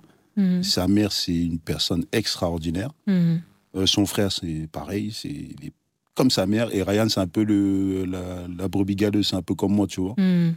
Et, euh, mais tu sais qu'il vient d'un cadre quand même où, il- avec de l'amour, avec euh, etc. Ouais. Mais tu sens quand même qu'il y a un truc qui le perturbe. Ouais, c'est ça. Tu vois ce que je veux Mm, dire? qu'il travaille, ouais. Comme toi. mais Et voilà, tu Mm. vois, enfin. Et, je pense que bah, si je l'ai reconnu, c'est aussi parce que peut-être que je suis un peu comme ça aussi. Mm. Et ouais, voilà, pour te donner l'exemple de Ryan, c'est ça, tu vois. Et euh, ouais, moi, je suis directement que lui, là, il avait un potentiel de ouf. Ouais. Et quand il jouait, quand il était sur le terrain, c'est pareil. Il se, il se dépensait, mais à 3000%, il pensait pas à lui. Mm. Ouais, pour être franc, c'est pas pour lâcher des bombes ici, mais je trouve qu'il a changé Mm. à ce niveau-là. Et c'est ça qui est dommage. Et je pense que c'est ça qu'il a perdu, tu vois. Euh, De ce truc qu'il animait là, il a perdu ça et il est devenu un peu trop euh, euh, centré sur lui, euh, sur le terrain, tu vois. C'est quoi qui te fait dire ça, du coup? Bah, bah, la manière dont, bah, il a, la manière dont il s'est comporté dernièrement ou euh, manière dont il gère entre guillemets sa carrière, tu vois. Euh, je peux de, parce que des mecs dans la situation de Ryan, il y en a d'autres, mais qui ne font pas, qui n'ont pas les mêmes agissements, par exemple, tu vois. Euh, C'est-à-dire des, mecs euh, performants sur le terrain. ouais, tu vois, mais qui sont encore quand même dans le truc de collectif, Ouais, tu vois. ouais. Moi, je par exemple qu'il a perdu ce côté-là Ouais, je pense. Je pense que, par exemple, je donne un exemple, quand, il s'est, euh, quand Paris s'est séparé de lui, c'est pas parce qu'il était un mauvais joueur. Mhm. Alors, pas du tout, tu vois. Bah, je pense que c'est pour euh, des problèmes, on va, je vais pas dire de discipline, c'est pas ça le mot. C'est parce que c'est un mec qui veut faire valoir son point de vue. Euh, Ouais. voilà, tu vois. Et ça, il faut le respecter, tu vois. Ça veut dire que si lui, il estime qu'il est meilleur qu'un tel ou qu'un tel, bah, ça se voit vite sur son visage. Mhm. Si tu ne vas pas dans son sens, etc., bah, tu vois, il commence à tirer une attitude un peu bizarre, etc. Mhm. Et euh, je Il pense est que sûr de lui et de ce qu'il pense, en fait. Ouais, tu coup, vois. euh, Et c'est bien, c'est une bonne chose. Oui. Mais par exemple, je, je lui, euh, ça, je l'ai eu au téléphone quand il s'est fait euh, relâcher. Et du coup, je lui ai dit ça, tu vois. Je lui ai dit, euh, là, tu es dans un collectif, gros. Et tu es professionnel en plus de ça, tu vois. Mhm. Dans ton contrat, il y a marqué, il n'y a pas marqué que tu es titulaire. Il y a marqué que, euh, ou je sais même pas s'il y avait marqué ça, mais en tout cas, euh, t'as pas été signé comme un des mecs titulaires indiscutables, tu vois. Donc, Mm. euh, le, maintenant, voilà, Le on à ce que pas, disais, le sens de la hiérarchie. Ouais. Voilà, pour moi, maintenant, c'est ça. C'est que, OK, tu peux être euh, quelqu'un de souverain, tu peux être quelqu'un de. euh, je veux imposer, je veux faire valoir mes idées parce que je suis pas un suiveur, etc. Ça, je le respecte totalement. Et je pense que ça, c'est une grosse qualité de Ryan. Maintenant, il sait pas faire la part des choses, à se mettre euh, peut-être en retrait au service euh, du collectif. En tout cas, il sait plus le Mm. faire. Ouais, tu je vois. je vois ce que tu veux dire. Ouais, et à l'époque, c'était ça, tu vois. Ryan, genre, c'était pareil. Euh, les gars voulaient le suivre. Mhm. Tu vois, genre, euh, quand tu avais un Ryan, même moi sur la touche, bah, moi, j'étais euh, voilà, confiant. Je sais que j'aurai un mec sur le terrain qui va, qui va, qui va tirer les autres quand. Tu vois, quand il va avoir une baisse d'énergie, il va te ramener l'énergie, tu vois, il va faire un gros plaquage de ouf, il va se lever, oh, tu sais comment il fait là. Mhm. Et ça, ça met une énergie de ouf. Ouais, ouais. Et voilà, tu vois, enfin, Ouais, je vois.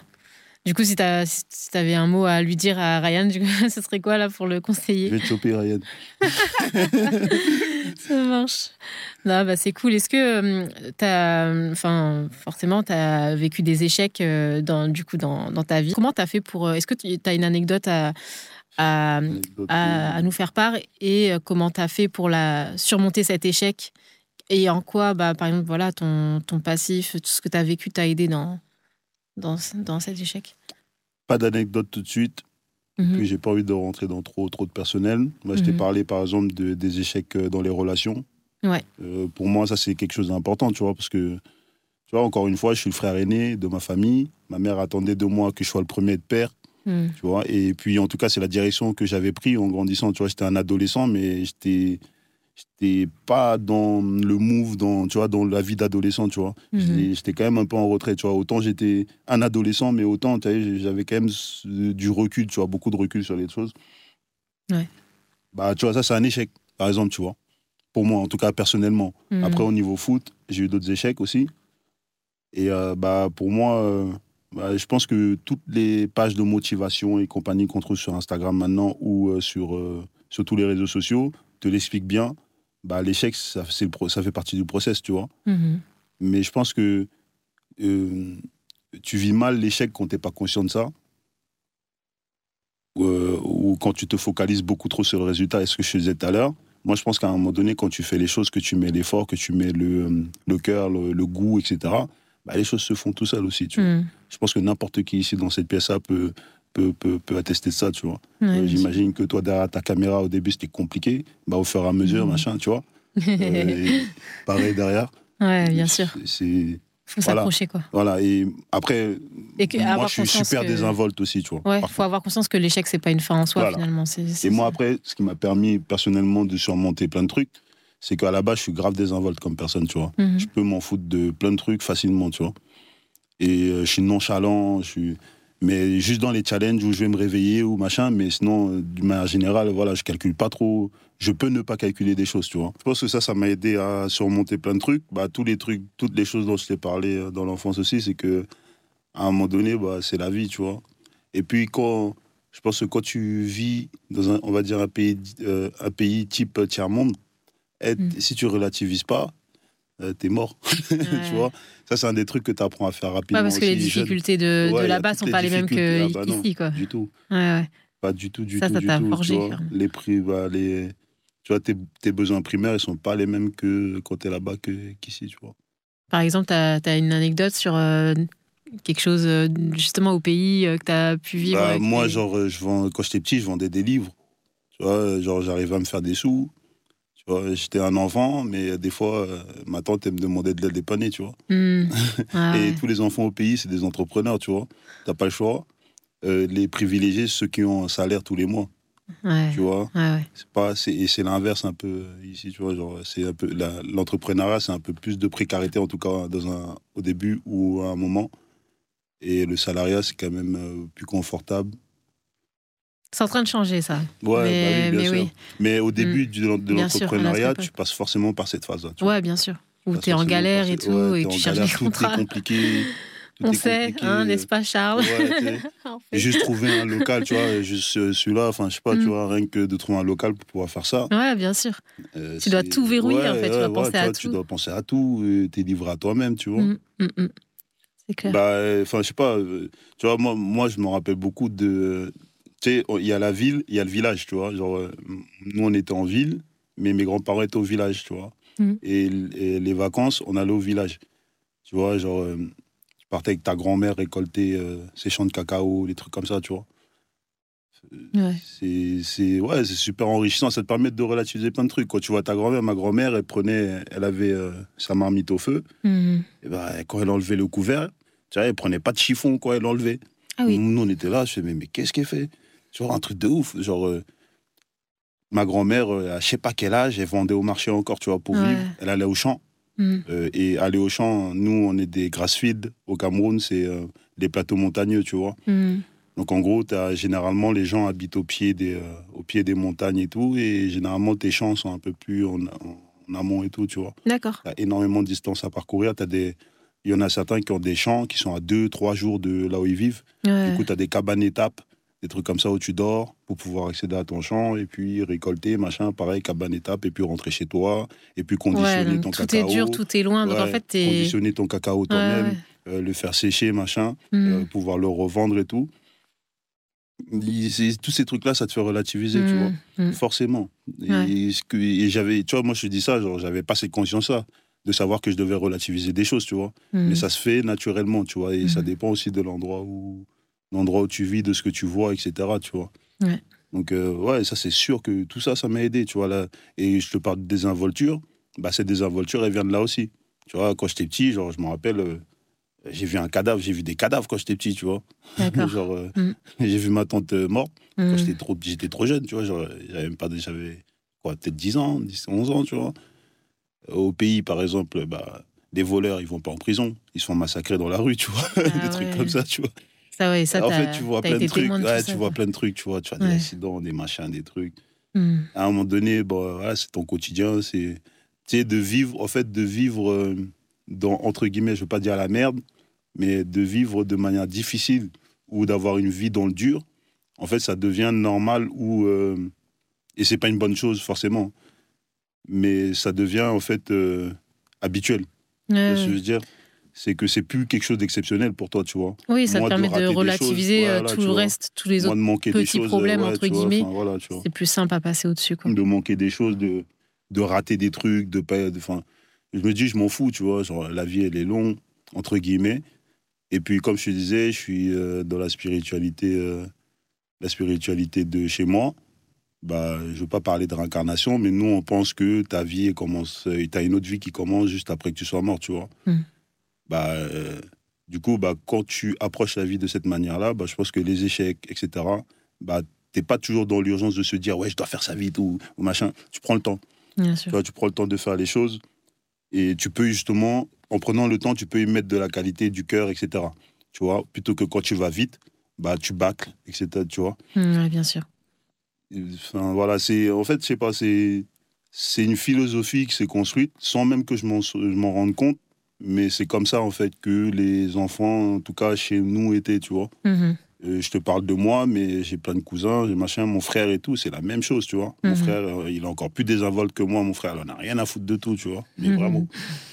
Genre, euh, et moi, je suis l'aîné, je suis un peu plus troublé, machin, mais lui, laisse tomber, tu vois. Mais ça a quand même, après, comme tu le disais tout à l'heure, des travers aussi d'avoir ouais, bien sûr. Faut savoir prendre que ça, le bon, je te dis, c'est qu'en fait, en fait, tu, tu vis quand même constamment dans le truc où tu dois te battre contre ton mal-être en fait tout le temps. Mmh, tu vois, genre moi je me rappelle qu'à une époque de ma vie, le matin je devais me lever, j'apprenais à méditer, j'apprenais, je faisais du sport le matin pas parce que j'avais envie d'être beau machin truc, parce que j'avais besoin de commencer ma journée avec la tête vide, tu mmh. vois. Et quand j'allais m'entraîner, c'est ça aussi, tu vois. Ce qui est l'un des trucs qui a fait que je réussisse. Mon entraînement, j'ai jamais eu un entraînement structuré, genre tu vas à la salle, tu fais tel nombre de répétitions, machin. Mmh. Moi, je m'entraînais pour être le plus léger possible dans ma journée, tu vois. Genre, je m'entraînais et tant que je ne me sentais pas léger, je ne m'arrêtais pas, ça pouvait durer longtemps. Euh, si j'avais une série de, de 10 tractions à faire, bah, j'allais, j'allais, même quand je pouvais plus les faire, bah, j'allais essayer d'en faire une de plus. Euh, je sortais de là, enfin, mon entraînement c'était hardcore, tu vois. Je mhm. vomissais, machin, des trucs de ouf et ah tout, tu vois. Je, faisais des, la corde à sauter au lieu de la faire sur du plat, je faisais sur des montées. Tu arrivais à t'infliger ça tout seul Franchement, de ouf. Je suis capable de m'infliger des trucs de fou. Et je pense mm. que c'est, tu vois, et ce que je te parlais de l'exemple de Ryan, je pense que cette souffrance-là, elle est bien parce qu'elle te donne un leitmotiv, tu vois. Mm. Mais en même temps aussi, elle te fait du mal, tu vois. te, parce qu'en fait, tu te, que, je sais pas comment dire ça, tu te détruis inconsciemment parce que tu penses que déjà tu as les épaules pour pouvoir le faire. Mm. Donc tu te dis, euh, ouais, je m'en fous, tu vois. Moi, tu vois, sur le terrain, c'est ça, c'est que j'ai toujours dit à mes coéquipiers, s'il faut y laisser un bras sur le terrain, je le ferai, tu vois et c'est pas bon, tu vois. genre, j'ai joué blessé euh, plein de fois et pas que moi, tu vois, plein, plein d'autres gens, les, toutes les personnes que je t'ai citées là, c'est des mecs qui ont joué blessés, etc. Donc c'est pas bon. Parce que ça te, ça te détruit toi, tu vois. Bien sûr. Psychologiquement comme euh, physiquement, tu vois. Qu'est-ce que tu conseillerais justement à la jeune génération euh, pour qu'ils arrivent à, à, avoir quand même cet équilibre entre se donner à 400% sur le terrain mais pas y laisser sa santé Ouais, savoir pourquoi tu fais les choses. Il hmm. faut savoir pourquoi tu le fais si tu le fais, euh, chacun a ses motivations, tu vois, pour, mm. faire n'importe quoi. Euh, bah, juste savoir pourquoi tu fais les choses. Tu vois, moi, comme je t'ai dit, euh, je suis sûr et certain que les résultats que j'ai obtenus, c'est parce que j'essayais de fuir autre chose. Mm-hmm. Si j'avais pas eu genre cet encombrement dans ma tête, j'aurais jamais été le même joueur, tu vois. J'aurais été comme beaucoup de gars que je vois sur des terrains. Dès qu'il y a un contact qui arrive, bah, tu vas ralentir, tu vas penser à ta santé, des trucs comme ça. Bah, moi, je voyais les choses différemment, tu vois. Je m'en mm. foutais. Euh, genre, tu me connais dans ma vie, tu vois. Je suis super casse-cou. Mm. Euh, je suis le mec, genre, je vais avoir un accident, bah, je vais pas fermer les yeux, je vais pas machin, bah, je vais regarder le truc bien en face jusqu'à ce que ça m'arrive, tu vois. Mm. Je vais voir si je peux m'en tirer. En fait, c'est, voilà, c'est. C'est. Voilà, c'est. Euh, tout ça, voilà, ça développe un tempérament. Et tu t'en rends même pas compte, en fait, tu vois. Tu t'en rends pas compte, mais c'est là. Et après, il faut que tu fasses avec, tu vois. Donc, comme tu as dit, euh, pour les nouvelles générations ou quoi, enfin, je veux pas faire le mec, euh, le gourou ici, mais euh, juste savoir pourquoi tu fais les choses et les faire avec l'intention, c'est tout. Tu vois, après, comme j'ai dit tout à l'heure, tout le reste va découler. Et Et comme je t'ai dit, c'est une question de spiritualité aussi, c'est une, une croyance, c'est vraiment, c'est pas des trucs que je dis comme ça en l'air, c'est des choses que j'applique tous les jours dans ma vie, tu vois. Pour moi, il n'y a rien qui est grave. Mm. Tu vois. Complètement. Il y a Euh, toujours voilà, pire que tu- soi. Ouais, voilà, tu vois, Mm. j'ai vu des. Ma tante était morte, je l'ai vue morte. Bah, à un moment donné, ça y est, je me suis dit, bon, j'ai déjà vu un cadavre, c'est bon, tu sais. bon, ça y est. Mm. Tu vois, genre, euh, j'ai déjà dormi dans la rue. Mm. Genre, on faisait les restos du cœur avec ma mère et tout, machin. Donc, euh, de manquer, tu vois, à mon taf. Moi, je te parlais de, euh, du rapport à la subordination, ce que j'explique parfois à, mon, à mes responsables. Je leur dis, bah, je suis désolé, les gars. Si ça me plaît pas, bah, je vais poser ma démission et je m'en fous, tu vois. De, si je peux pas manger demain, j'ai déjà fait, frère. Tu vois. Mm. Euh, je supporterai comme je l'ai fait avant, tu vois.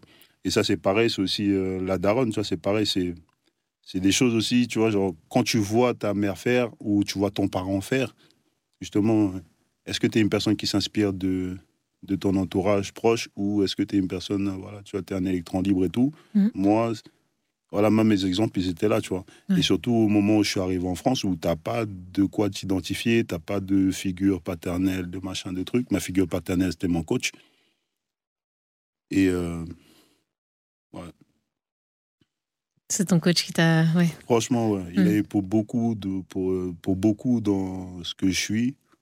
Dans, euh, tu vois, mon coach, par exemple, là, actuellement, c'est un très, il est handicapé, tu vois.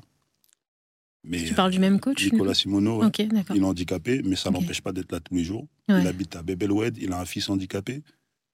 Euh, il touche pas autant d'argent que. euh, Enfin, il touche pas euh, l'équivalent en argent que. Enfin, comment dire ça?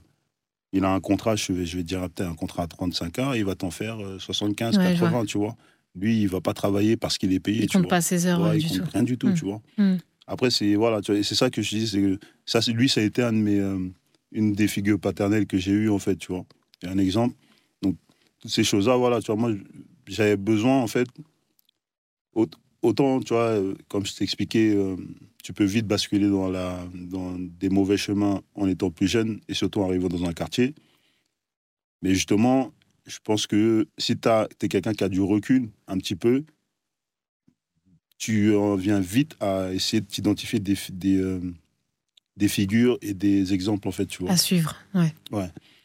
Et euh, ouais, le coach, ça a été un gros exemple. Ma mère, ça a été l'exemple de l'autre côté. Et euh, ouais, Parce que ton père, dans tout ça, euh, il est plutôt absent. ouais, ouais, ouais. C'est un père africain. Hmm. Euh, je sais pas si je peux résumer ça comme ça. C'est un père africain. Après, et surtout, non, un père africain à l'époque. Parce que, Ouais, tu vois, maintenant, nos parents, euh, surtout, et c'est ça l'avantage d'être venu en Europe, c'est Mm. qu'ils voient une autre manière de vivre, même dans l'éducation, sur le fait de taper et des trucs comme ça. Hmm. Bah, tes parents, maintenant, une autre manière de voir les choses, tu vois. Bien sûr. Euh, genre, euh, ouais, mon daron, voilà, c'est un daron africain, tu vois. Genre, les... Et comme je t'ai dit, nous, on est une société matriarcale. Mm. C'est des géniteurs, les, les pères. C'est Ouais, très rare. C'est pas eux qui donnaient l'éducation, sou-. Ouais, c'est pas souvent Mm. que tu vois un père chez lui, tu vois. Ouais. Euh, le père, en fait, même mon père, il me parlait rarement. Mon père, en fait, déjà, et puis, mon père, c'est un type intelligent, super intelligent. Mm. Il- et mon père, je sais qu'il te donnera, il, euh, il était partisan de je ne te donne pas de réponse. C'est à toi de observer et de comprendre. Mon père, il me disait souvent un truc. Mm. Il me disait le bon Dieu, il t'a fait avec, euh, avec deux yeux et une seule bouche.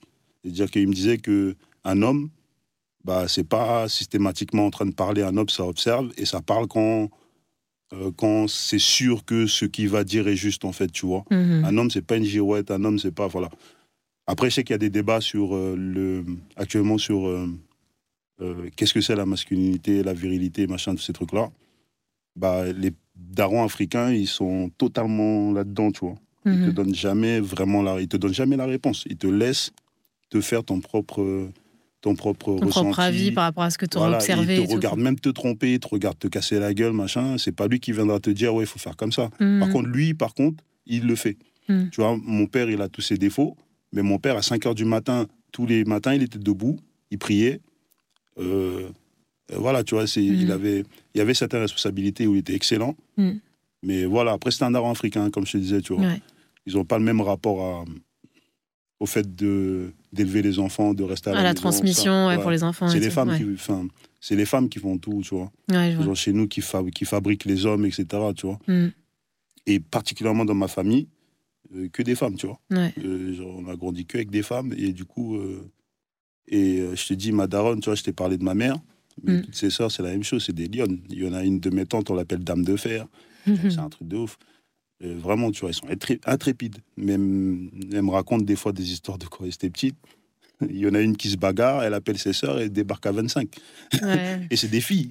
elles se bagarrent avec des gens. Tu tu imagines un Du truc quelque part, tu aimerais peut-être retrouver aussi euh, euh, cette personnalité-là dans la femme que tu pourras avoir plus tard. Ouais, et tu vois, et, tu vois, je te parlais de échec à cause du foot, mais échec aussi à cause de bah, différence de paradigme, en fait, tu vois, de, dans l'endroit où tu vis, tu vois. Mm. Euh, J'ai une manière de voir les relations avec les femmes qui est différente de ce que je peux connaître ici ou de, des femmes que je peux rencontrer, tu vois. Mhm. Et de, mm, mm, comment dire, ma manière d'être homme, beaucoup de femmes ici ne le comprennent pas, tu vois. C'est-à-dire, Bah, je- c'est quoi ta manière d'être homme Ah là ne là peut pas là. comprendre Pourquoi entre, entre Eh, il faut couper ça. femmes ici Et je voulais pas aller là-bas. je voulais pas aller là-bas. Maskoff, on a Là, là, dit. tu vas... Ah là, toi, tu vas me désinguer, toi. Ah non, mais Dieu. Pourquoi Mais non, mais c'est ultra intéressant ce Non, que tu mais... dis là. Je sais pas, genre... euh, tu vois, chez nous, il y a un terme qui vient souvent, c'est femme soumise. Et je pense que les gens, ils euh, ils l'interprètent euh, comme un acte de domination, en fait. Mais ça archi pas ça. Ma, femme, ma mère, c'est une femme soumise. Mm. Mais personne ne l'a jamais soumise, tu vois. Elle, est, euh, elle fait ce qu'elle veut quand elle veut, euh, genre, tu vois. Mais dans le cadre de sa relation avec son homme, Ouais. euh, elle sait où est sa place. Euh, tu vois, j'ai connu des femmes qui ont osé se mettre devant moi et, et limite m'insulter, tu vois. Hmm. Ça, jamais de la vie. euh, Ouais, je vois. euh, En ça, fait, c'est il y pas un a truc que je conçois, tu vois. Une notion de respect. Voilà. euh, Déjà. Et puis, moi, je pense une chose, c'est que les femmes, justement, moi, je vois les femmes comme des leaders. Mm. Euh, Il y, a, y a une idée qui est répandue comme quoi les femmes sont plus matures que les hommes, ou sont plutôt, en tout cas, moi, je crois que c'est totalement vrai. hmm. Je pense qu'on fait une grosse erreur dans notre société de penser qu'un homme doit être prêt à 25, à 30 ans, et même c'est trop tôt, tu vois. Mhm. Dans les traditions ancestrales africaines, il y a une loi, c'est la loi du 7 x 7. Ok, D'accord. donc tous les 7 ans, en fait, tu passes un, un cap de sagesse, en fait, tu vois, Ok. jusqu'à arriver à 49. À 49, euh, je crois que c'est ça, 7 x 7, 49. Ouais, ouais, c'est ça, ouais, ouais. ouais, ouais. À 49, en fait, tu n'es plus un être de compétition, c'est-à-dire que tu ne vis plus dans la société en compétition avec les plus jeunes, tu es un Mhm. transmetteur. Ok. Tu vois ce que je veux dire? Mhm. Et tu vois, genre, enfin, être un homme en Afrique, c'est différent d'être un homme euh, ici. Mhm. Être une femme en Afrique, c'est différent que d'être une femme ici, tu vois. Oui, oui, oui. En tout cas, toi, bah, ce que ta maman avait, euh, ce qu'elle était au final au quotidien, Ouais. et même si on pourrait considérer qu'elle était, de- je reprends tes mots, soumise, au final, c'est pas, c'est pas le cas puisque c'était quand même.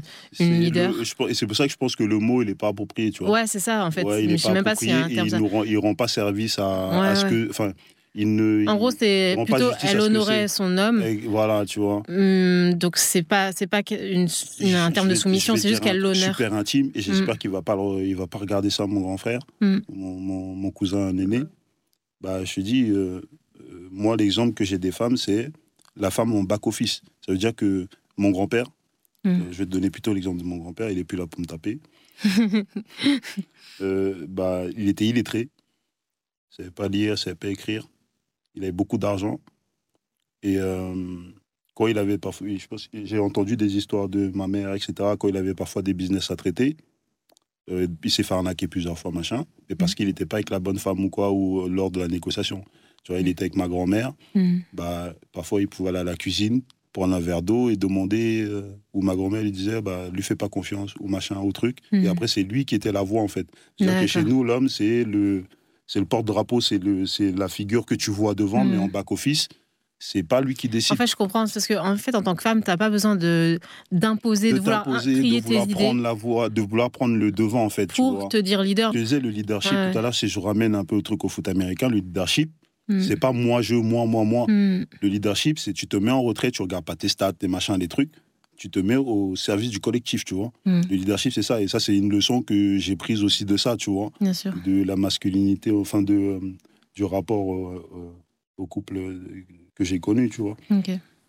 Donc voilà, après c'est ça quand je parle de soumise, c'est ça en fait. C'est pas plus, c'est pas que je cherche à dominer ou quoi que ce soit. Mhm. Loin de là.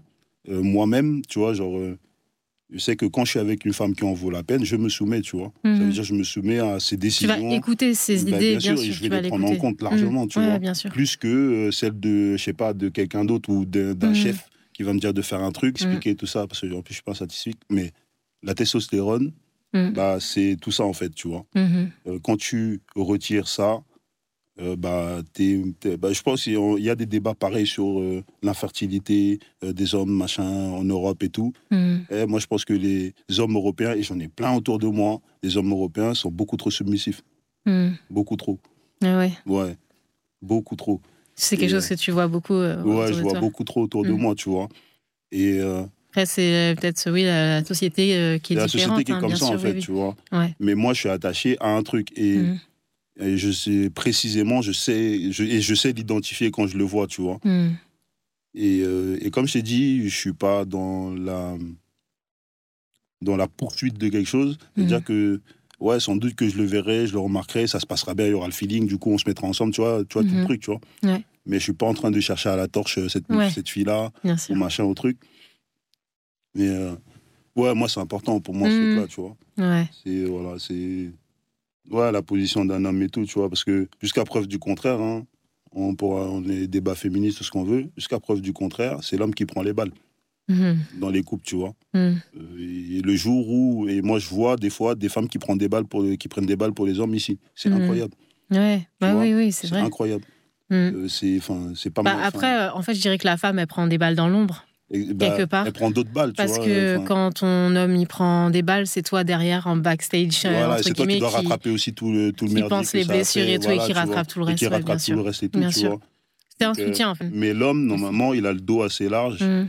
et il a la, la carrure pour justement encaisser. Ça veut dire Ouais, que, sûr. tu vois, il y a une de mes ex, elle me disait une chose qui était très vraie et j'ai toujours respecté pour ça.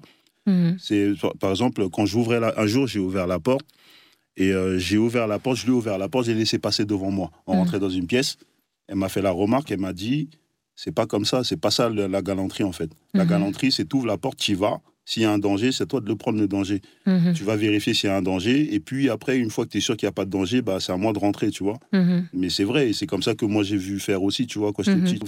Je pense que, tu vois, genre, on pourrait s'étaler dessus, machin, mais c'est des conceptions du monde qui sont différentes, parce qu'on vit dans des mondes différents déjà, à la base. Ouais, tu ouais. bien sûr. Après, les, en fait, les deux, euh, l'histoire d'ouvrir la porte, je pense que les deux sont de la galanterie. C'est juste, euh, effectivement, pourquoi La tu le fais, en fait. voilà, Ouais, la vois, perception. voilà, C'est est-ce que tout, tu passes avant pour Mm. aller checker si tout va bien Ouais. et du coup sécuriser la zone, ou bien tu passes avant parce que tu en t'en as rien à foutre de la personne bah qui est derrière toi. Donc effectivement, c'est Et ça. je veux dire par là aussi que Mm. bah, quand il faut grimper sur un toit pour refaire le toit, c'est pas la femme qui le fait.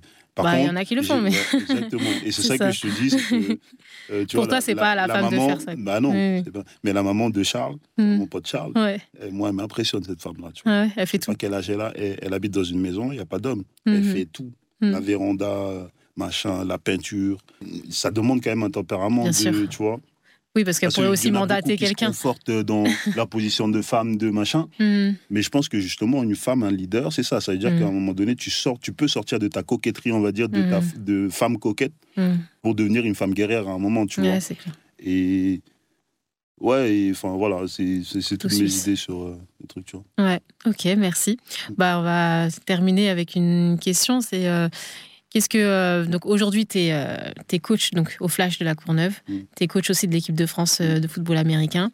C'est quoi euh, l'avenir de d'Arnaud Mbucha et c'est quoi et ce serait quoi ton ton plus grand rêve euh, ou ton plus bel objectif à atteindre? Donc, du coup, c'est ce que je t'expliquais, je réfléchis pas, enfin, je pense pas vraiment comme ça, Mhm. à me fixer des. En gros, j'ai un objectif euh, de long terme. À chaque fois, ou en tout cas, j'ai une. euh, Tu vois, si je te parle par exemple de ma vie professionnelle, ou euh, gagner de l'argent, tout ça, machin, Mhm. construire une famille et tout, j'ai euh, un target à long terme, mais il n'y a rien là tout de suite. Demain, je pourrais pas te dire euh, demain où je serai ou machin, tu vois. Mhm. Tu vois, au flash, ça se passe bien. Ça, ça se passe mal, je claque la porte, je pars, tu vois. Ou il me claque la porte et je pars, tu vois. Mhm. Et je sais pas ce qui se passera après, en vrai, tu vois. Et en gros, moi, déjà, il y a, pareil, spiritualité. Je- J'essaie de ne pas placer trop d'attentes ou de, je sais pas, objectifs, entre guillemets, parce qu'il faut, faire- il faut en avoir quand même, tu vois, Mm. voilà, déjà. Mm. Donc, pour éviter déjà les déceptions. Mhm. Parce que comme ça va dans tout ce que je te disais de vaincre un peu ton, ton naturel, tu vois, et d'entamer une journée, un truc avec la, Mhm. tête, la tête vide et tout. Euh, bah, euh, enfin voilà, tu vois, je, je veux pas, je me, me dis pas, ouais, il faut que je sois là-bas, j'ai envie d'être Ouais, euh, coach à Paris, j'ai envie d'être coach en NFL. Je m'en Mhm. fous complètement. Mhm. Moi, c'est la compétence qui me plaît. Tu vois, là, je te donne l'exemple encore de la page que j'ai créer là, Hot Boys Training. Mhm. J'ai fait ça parce qu'un ami m'a dit vas-y, qu'est-ce qu'on a à foutre, fais-le. Et à la base, Mhm. je savais pas quoi en faire. Tu vois, et Mhm. je lui ai dit je sais pas quoi en faire, donc ça sert à rien que je le fasse, tu vois. Et même actuellement, je fais rien dessus.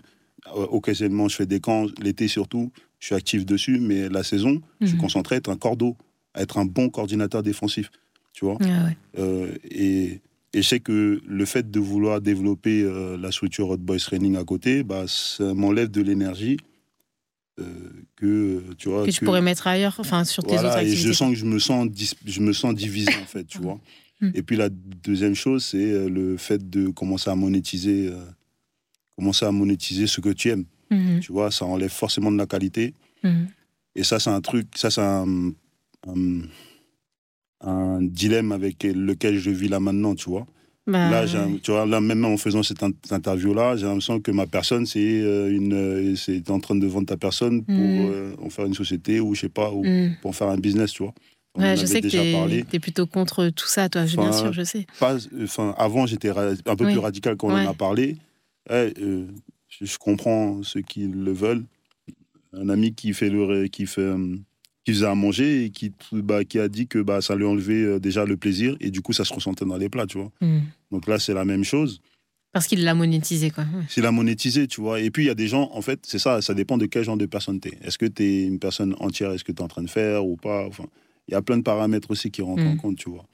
Et euh, moi, tu as vu, genre, le, le- de faire ça, d'avoir à démarcher des gens, tout ça, pour euh, vendre, entre guillemets, mon art, ça me dérange profondément, tu vois. Mhm. Je me dis qu'à un moment donné, c'est quelque chose d'honnête et, et les gens devraient reconnaître la valeur des choses sans qu'on ait besoin de le marketer, de mettre le beau packaging autour. Tu vois ce que je veux bien dire? sûr, sauf que tout le monde ne, monde marche réfléchit pas, comme ça. Tu vois, donc, euh, exactement. tu vois, mm. ma page là, c'est pareil. Moi, Mm. tu as vu les contenus que je postais au début, Ouais. avec mon téléphone, euh, obscurité, machin, rien à foutre, tu vois. Je me suis toujours dit que. En fait, il y a un truc que j'ai constaté aussi dans le monde, c'est qu'on est beaucoup trop attaché au messager et pas au message, Mhm. tu vois. Bien sûr. Donc ça veut dire le messager là dans le cas dans le cas présent c'est quoi? C'est le fait que tu fasses des beaux posts, que ta page soit machin, visible machin, mais le message en lui-même, Mhm. il est vrai, tu vois. Le Mhm. message il est bon, tu vois. Donc euh, Bien sûr. Et c'est comme ce qu'on disait, c'est que ça puisse inspirer derrière euh, voilà, tu vois. les autres. Et euh, tu vois, Mhm. j'en suis totalement là Mhm. avec euh, le- ce que l'activité que je développe euh, là. Et c'est pour ça que j'y suis pas à 200%, tu vois. Et là, je suis à fond comme coach, tu vois. Ouais. Genre, si je suis pas machin sur mon réseau, sur mon truc et tout, je suis en train de coacher. Mhm. Et c'est ce que je veux être d'abord. Ouais. Parce que avant d'être avant d'être la personne que tu interviews là maintenant, bah moi j'étais juste un mec qui faisait son truc honnêtement et Mhm. juste voilà, tu vois, qui le faisait comme ça sans avoir de leitmotiv, enfin, sans avoir l'impression d'un truc que tu vas gagner après ou quoi que ce soit, tu vois. Ouais, bien sûr. Ça c'est un schéma de vie aussi. Je me dis, je ne cours après rien, les choses arriveront quand tu seras mûr ou quand elles seront mûres. Point barre.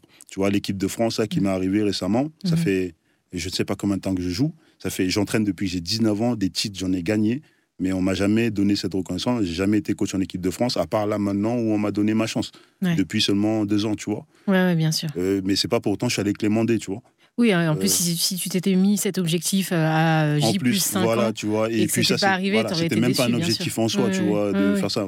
Moi, c'était, voilà, j'étais avec mes petits, euh, je savais des choses, euh, j'avais envie de leur montrer et, et je l'ai fait. J'ai Mhm. rien gardé. euh, J'ai entendu des coachs me parler de ouais, garde toujours un petit, une petite cartouche euh, euh, pour avoir une avance sur tes joueurs, des trucs comme ça. C'est- tu vois, et c'est ce que je te parlais de la manipulation, tu vois, genre euh, dès que tu commences à mettre un- tout cet aspect euh, calculé dans Mhm. ce que tu vas faire, dans ce que tu aimes, c'est comme dans les couples. Ouais. Tu commences à calculer dans un couple, tout va partir en vrille. En fait, tu vas perdre l'essence euh, Tu vois, l'essence oui, même c'est ça en fait, tu vois. ce que je tu pense fais. que c'est une question que de ça, que d'essence, Mhm. que d'essence, que de base, que de fondamentaux, tu vois. Mhm. Et euh, Et je me suis quand même permis cette question parce que euh, tu m'avais dit une fois aussi que ce que tu aimerais pour plus tard, éventuellement, ce serait d'ouvrir ta ferme euh, au Cameroun, au oh, pays. là, je suis en train. Ah, c'est vrai? Ouais, en gros, je suis avec un cousin, on fait des lapins Ok. à petite échelle. Et j'ai acheté un terrain pour faire plus gros. Avec ma mère, on va acheter un gros, gros terrain de je sais pas combien hectares pour faire euh, des plantations et tout. Après, j'aimerais peut-être pouvoir euh, importer ici, comme ça, tu vois. Mais ça, c'est un truc, que, genre. T'as vu, moi, ce, ce truc-là, c'est justement, c'est mon target à long terme, tu vois. C'est-à-dire que ça, c'est proche de mes valeurs. C'est-à-dire mhm. quand moi, j'adorais aller au village et partir faire ces choses avec ma grand-mère, tu vois. J'adorais ça. Mhm. Plus, que de, plus que de rester en ville, de voir des voitures, des trucs comme ça, de voir du ciment autour de toi, machin. Moi, j'ai toujours préféré être dans les grassfields tu vois, mhm. dans les montagnes, etc. Et j'ai vu des chimpanzés, j'ai vu des gorilles, c'est un truc de ouf. Tu vois, je marchais avec ma... C'est un truc de ouf, tu vois, c'est une enfance de fou. Et puis, pareil, tous les résultats que j'ai eu au foot, bah, c'est parce que avant ça, bah, j'ai eu une enfance qui m'a tanké aussi, tu vois. Hmm. J'allais porter mon eau, genre, tu veux te laver, bah, j'allais porter mon eau sur ma tête pendant je ne sais pas combien de kilomètres, j'étais haut comme ça. Tous ces trucs-là. Hmm. Et forcément, quand tu te confrontes avec quelqu'un qui a pas eu la même vie sur un terrain, bah, toi, tu vas gagner. Et tu t'auras moins mal, surtout, tu vois. Ou tu auras moins peur d'avoir mal, tu Parce que tu es forgé, quoi. ton esprit est forgé, ton, corps est forgé. Ton corps est forgé aussi, tu vois. Bien sûr. Donc, euh, ça, ça fait, ça, ça fait totalement la différence. Mais ça, c'est mon target à long terme, tu vois, me retirer. Je ne veux pas parler, je veux pas faire l'antisystème ici. Euh, je suis un, anarchiste. Euh, euh, attention, parce que c'est un terme diabolisé de ouf. mais voilà, tu vois, moi, mon, truc à moi, c'est ça, là. C'est tout ce qui est route, c'est tout, c'est la terre, tout ça, tu vois. Retourner aux sources, en fait. quand je suis allé au pays dernièrement, ma mère, elle construisait une maison. Bah, il y avait une, un gros caniveau là, qui empêchait de passer les voitures et que j'ai pris mes neveux qui sont en Angleterre. Tu vois, c'est des petits de cette génération. Hmm. Mais justement, ils ont adoré parce que justement, ils ont découvert autre chose, en fait, une manière de faire. Tu vois, on a pris des pierres avec hmm. des brouettes, on allait combler le trou, euh, j'ai mis du sable, on a mis des planches, du coup, les voitures pouvaient passer. En fait, c'est que des trucs comme ça que moi qui me plaisent. j'ai envie de faire un barrage électrique, par exemple. J'aimerais bien. Ah oui, ok. Ça, c'est en fait, mon rêve de C'est vraiment participer au bien commun, quoi. Et... Oui, peut-être. après, je ne veux pas faire le philanthrope ici, tu vois. Mais c'est surtout, c'est pour moi. Hmm. C'est que déjà, moi, c'est ce que j'aime, tu vois. Ouais, toi, ça te fait du bien. Me lever le matin et entendre hmm. certains sons, hmm. plutôt qu'une voiture, plutôt que machin, c'est des choses, moi, qui me rendent plus vivant. tu vois, et, je te parlais de mal-être tout à l'heure, de se lever le matin, méditer, etc. Bah, C'est tout ça, tu vois. C'est que je suis dans un environnement, c'est trop bruyant, et les gens se plaignent trop, les gens se plaignent pour rien. Euh, eh, relativise, tu vois, on relativise, et parce que, putain, comme on dit tout le temps, tu vois, c'est cliché de dire ça, mais il y a toujours pire. Bien sûr. C'est pas une non, mais c'est réel. Hmm. Parce qu'en plus, euh, ouais, tout ça, ça, ça, ça, empoisonne, euh, ah, ça pollue sûr, ton, bien ton, sûr. ça pollue ton, état d'esprit, ça pollue ta créativité, ça. Ça pollue tout. Et après, hmm. derrière, c'est un engrenage, tu vois. Hmm, bien sûr. Donc, euh, ouais, voilà, c'est le monde des attentes, des, de, de l'hyper objectif, d'avoir toujours des objectifs de ce, de, de, tu vois, par exemple, il y a un truc, j'avais lu un un truc, c'est l'ennui est, l'ennui est père de créativité. Mhm. Tu vois, on dirait, tu vois, dans notre société, là, depuis que je suis arrivé en France, par exemple, les parents essaient systématiquement d'occuper leurs enfants, les mercredis, etc. On en parlait, euh, Mais ennuie-toi. Moi, quand j'étais petit, on s'ennuyait, on fabriquait des trucs de fou. On est d'accord. On jouait, etc. Tu vois, genre. C'est ça qui développe ta créativité. Bien, sûr. Bien sûr. Donc là, maintenant, tu vois, mon coach, par exemple, il me dit souvent que tu es bricoleur, nanana, truc, parce que des fois, on n'a rien, on a envie de faire ça. Moi, je te ferai rafistole un truc machin, mais ça, c'est l'enfance, tu vois. Mmh, c'est l'enfance du bled, tu vois. Tu, regardes autour de toi, bon, qu'est-ce que j'ai? Bon, j'ai un bâton ici, j'ai ça. Bon, trois cailloux. Je, peux bricoler quoi avec ça, tu vois Et le truc, il est, bancal de ouf, mais c'est juste pratique, juste fonctionnel, tu vois. Mmh. Et comme je te disais tout à l'heure, pareil, sur la page, bah, je suis pas concentré sur. Euh, et j'ai même pas cet esprit-là de vouloir faire des trucs beaux, euh, bien agencés. Je sais pas faire ces choses-là. Mais par contre, je sais que à l'intérieur de ce contenu-là, le contenu que je propose, c'est ça, et je sais que c'est pertinent pour cette raison-là. voilà, tu vois. Ok, je comprends. Et euh, voilà, ça c'est déjà ma, c'est voilà ma manière de penser, tu vois, sur, mm. les choses, tu vois. Ok. Voilà. Bah merci Arnaud. Est-ce que tu veux ajouter quelque chose pour euh, pour clôturer euh, ce podcast, cette émission C'est intéressant. Je ne m'attendais pas. À je je m'attendais pas à ouvrir ma bouche comme ça. Là. ça fait du bien, aussi. On m'a dit, on m'a dit, il faut parler plus, tout ça, machin. C'est bien, tu vois. C'est bien. Et puis, je le fais avec euh, quelqu'un que j'apprécie, que je connais. C'est pas comme si j'avais une autre personne en face de moi. Je pense que ça aurait pas été la même chose, tu vois. Ouais, sans doute. Donc, euh, l'environnement, franchement, au top. L'accueil. Merci Orphée, merci Charles. Ouais. les locaux. Tu vois, j'ai un petit paysage, un petit panorama devant moi. Ouais, ouais, ouais, on peut pas voir avec la caméra, mais effectivement, on a un beau panorama ça, sur Paris. Ça, c'est pareil, tu vois. Genre, moi, chez moi, tu as vu comment c'est? Ouais, c'est vrai. Je peux pas habiter dans un truc avec des petites fenêtres euh, tout fermées. J'ai besoin d'être dehors, tu vois. Ou une vue. Des doigts, Bien sûr. être sous froid, de sous la pluie, je fais du vélo sous la pluie, je m'en fous. enfin. Oui, toi, t'aimes trop euh, être sur, le, sur ton balcon. Ouais, tu vois, genre au lieu de rester chez moi, bah, je vais sortir, je sais pas, être dehors aussi, voilà, tu vois. Ouais, c'est clair. Ouais, voilà. L'homme de la nature, Arnaud je sais Boucha. alors- Et dernière question, juste, Boucha, c'est pas ton nom euh, définitif. Enfin, t'as un nom qui est plus long, non? Ouais, j'ai deux noms de famille. Bah, en fait, les Africains, on a deux noms de famille. En gros, tu portes le nom de ton père, lui, Ouais. mais tu portes aussi le nom de la personne de qui tu es héritier. Ok. Et héritier, pas financièrement, mais héritier en termes de tempérament, parce que quand une personne naît, tu sais, le proverbe une personne naît, une personne part, Hmm. et bah du coup, pour faire honneur à cette personne, des fois, tu donnes le, son nom, mais très souvent, ça tombe que le tempérament, il est idem. Euh, Il est pareil, tu vois. Ah ouais, ok. Moi, j'ai le même tempérament que mon grand-père, mes oncles, mais tout le monde me le dit à chaque fois.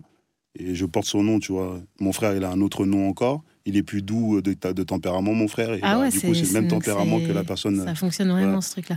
Mon Et c'est quoi, grand-père est coup, mort ton... quelques mois après Ouais. que je sois né, tu vois. Ah oui, d'accord. Ou quelques semaines même, un truc comme ça, tu vois. Ah genre, euh, d'accord. juste après, tu vois. Et du coup, j'ai porté son nom et visiblement, on a le même tempérament, tout Ouais, ça. ça Mon grand-père, c'est un quoi. bagarreur à 60 ans. À 60 ans, il bagarrait, tout ça. Ouais, je vois. Et du coup, c'est quoi juste ton nom? Mboucha Ketchanke Arnaud. Et ça veut dire quelque chose? Ah, c'est très. ah là, ouais, c'est, euh, on m'avait dit un jour euh, ce que ça voulait dire. Mbucha, c'était un rapport avec la terre. euh, Ouais. La terre, Ah ouais, la bah, terre tiens. verte et tout comme ça. Enfin, C'est fou. Donc, parce que Ouais, c'est finalement, c'est ce à quoi tu es attaché. Ouais. De ouf. Ouais, non, Ouais, mais ouais. Après, moi, c'est comme t'ai dit, Mm. hein, c'est la spiritualité. Je pense que tout ça, c'est pas. Tu sais, on est dans un monde interconnecté, tu vois. Mm. Genre, euh, c'est une erreur de prendre les choses une par une, comme on dit souvent, on prend les choses une par une. Non. Euh, genre, euh, les causes à effet, ça existe, tu vois. Il y a ça qui s'est passé à un moment, bah, il y aura ça, et puis ça, et puis ça, et peut-être pas sur toi, peut-être sur ta génération d'après, etc. Tu vois. Tout, voilà, tout, tout, tout est lié, tu vois. Tout est lié. Ça marche. Bah merci Arnaud, c'était la Welcome. dernière question. Si cet épisode t'a plu, n'hésite pas à t'abonner pour ne pas manquer les prochains épisodes et tu peux aussi me suivre sur ma page Instagram Gaël KNY. Si cet épisode t'a plu, n'hésite pas à t'abonner pour ne pas manquer les prochains épisodes et tu peux aussi me suivre sur ma page Instagram Gaël KNY.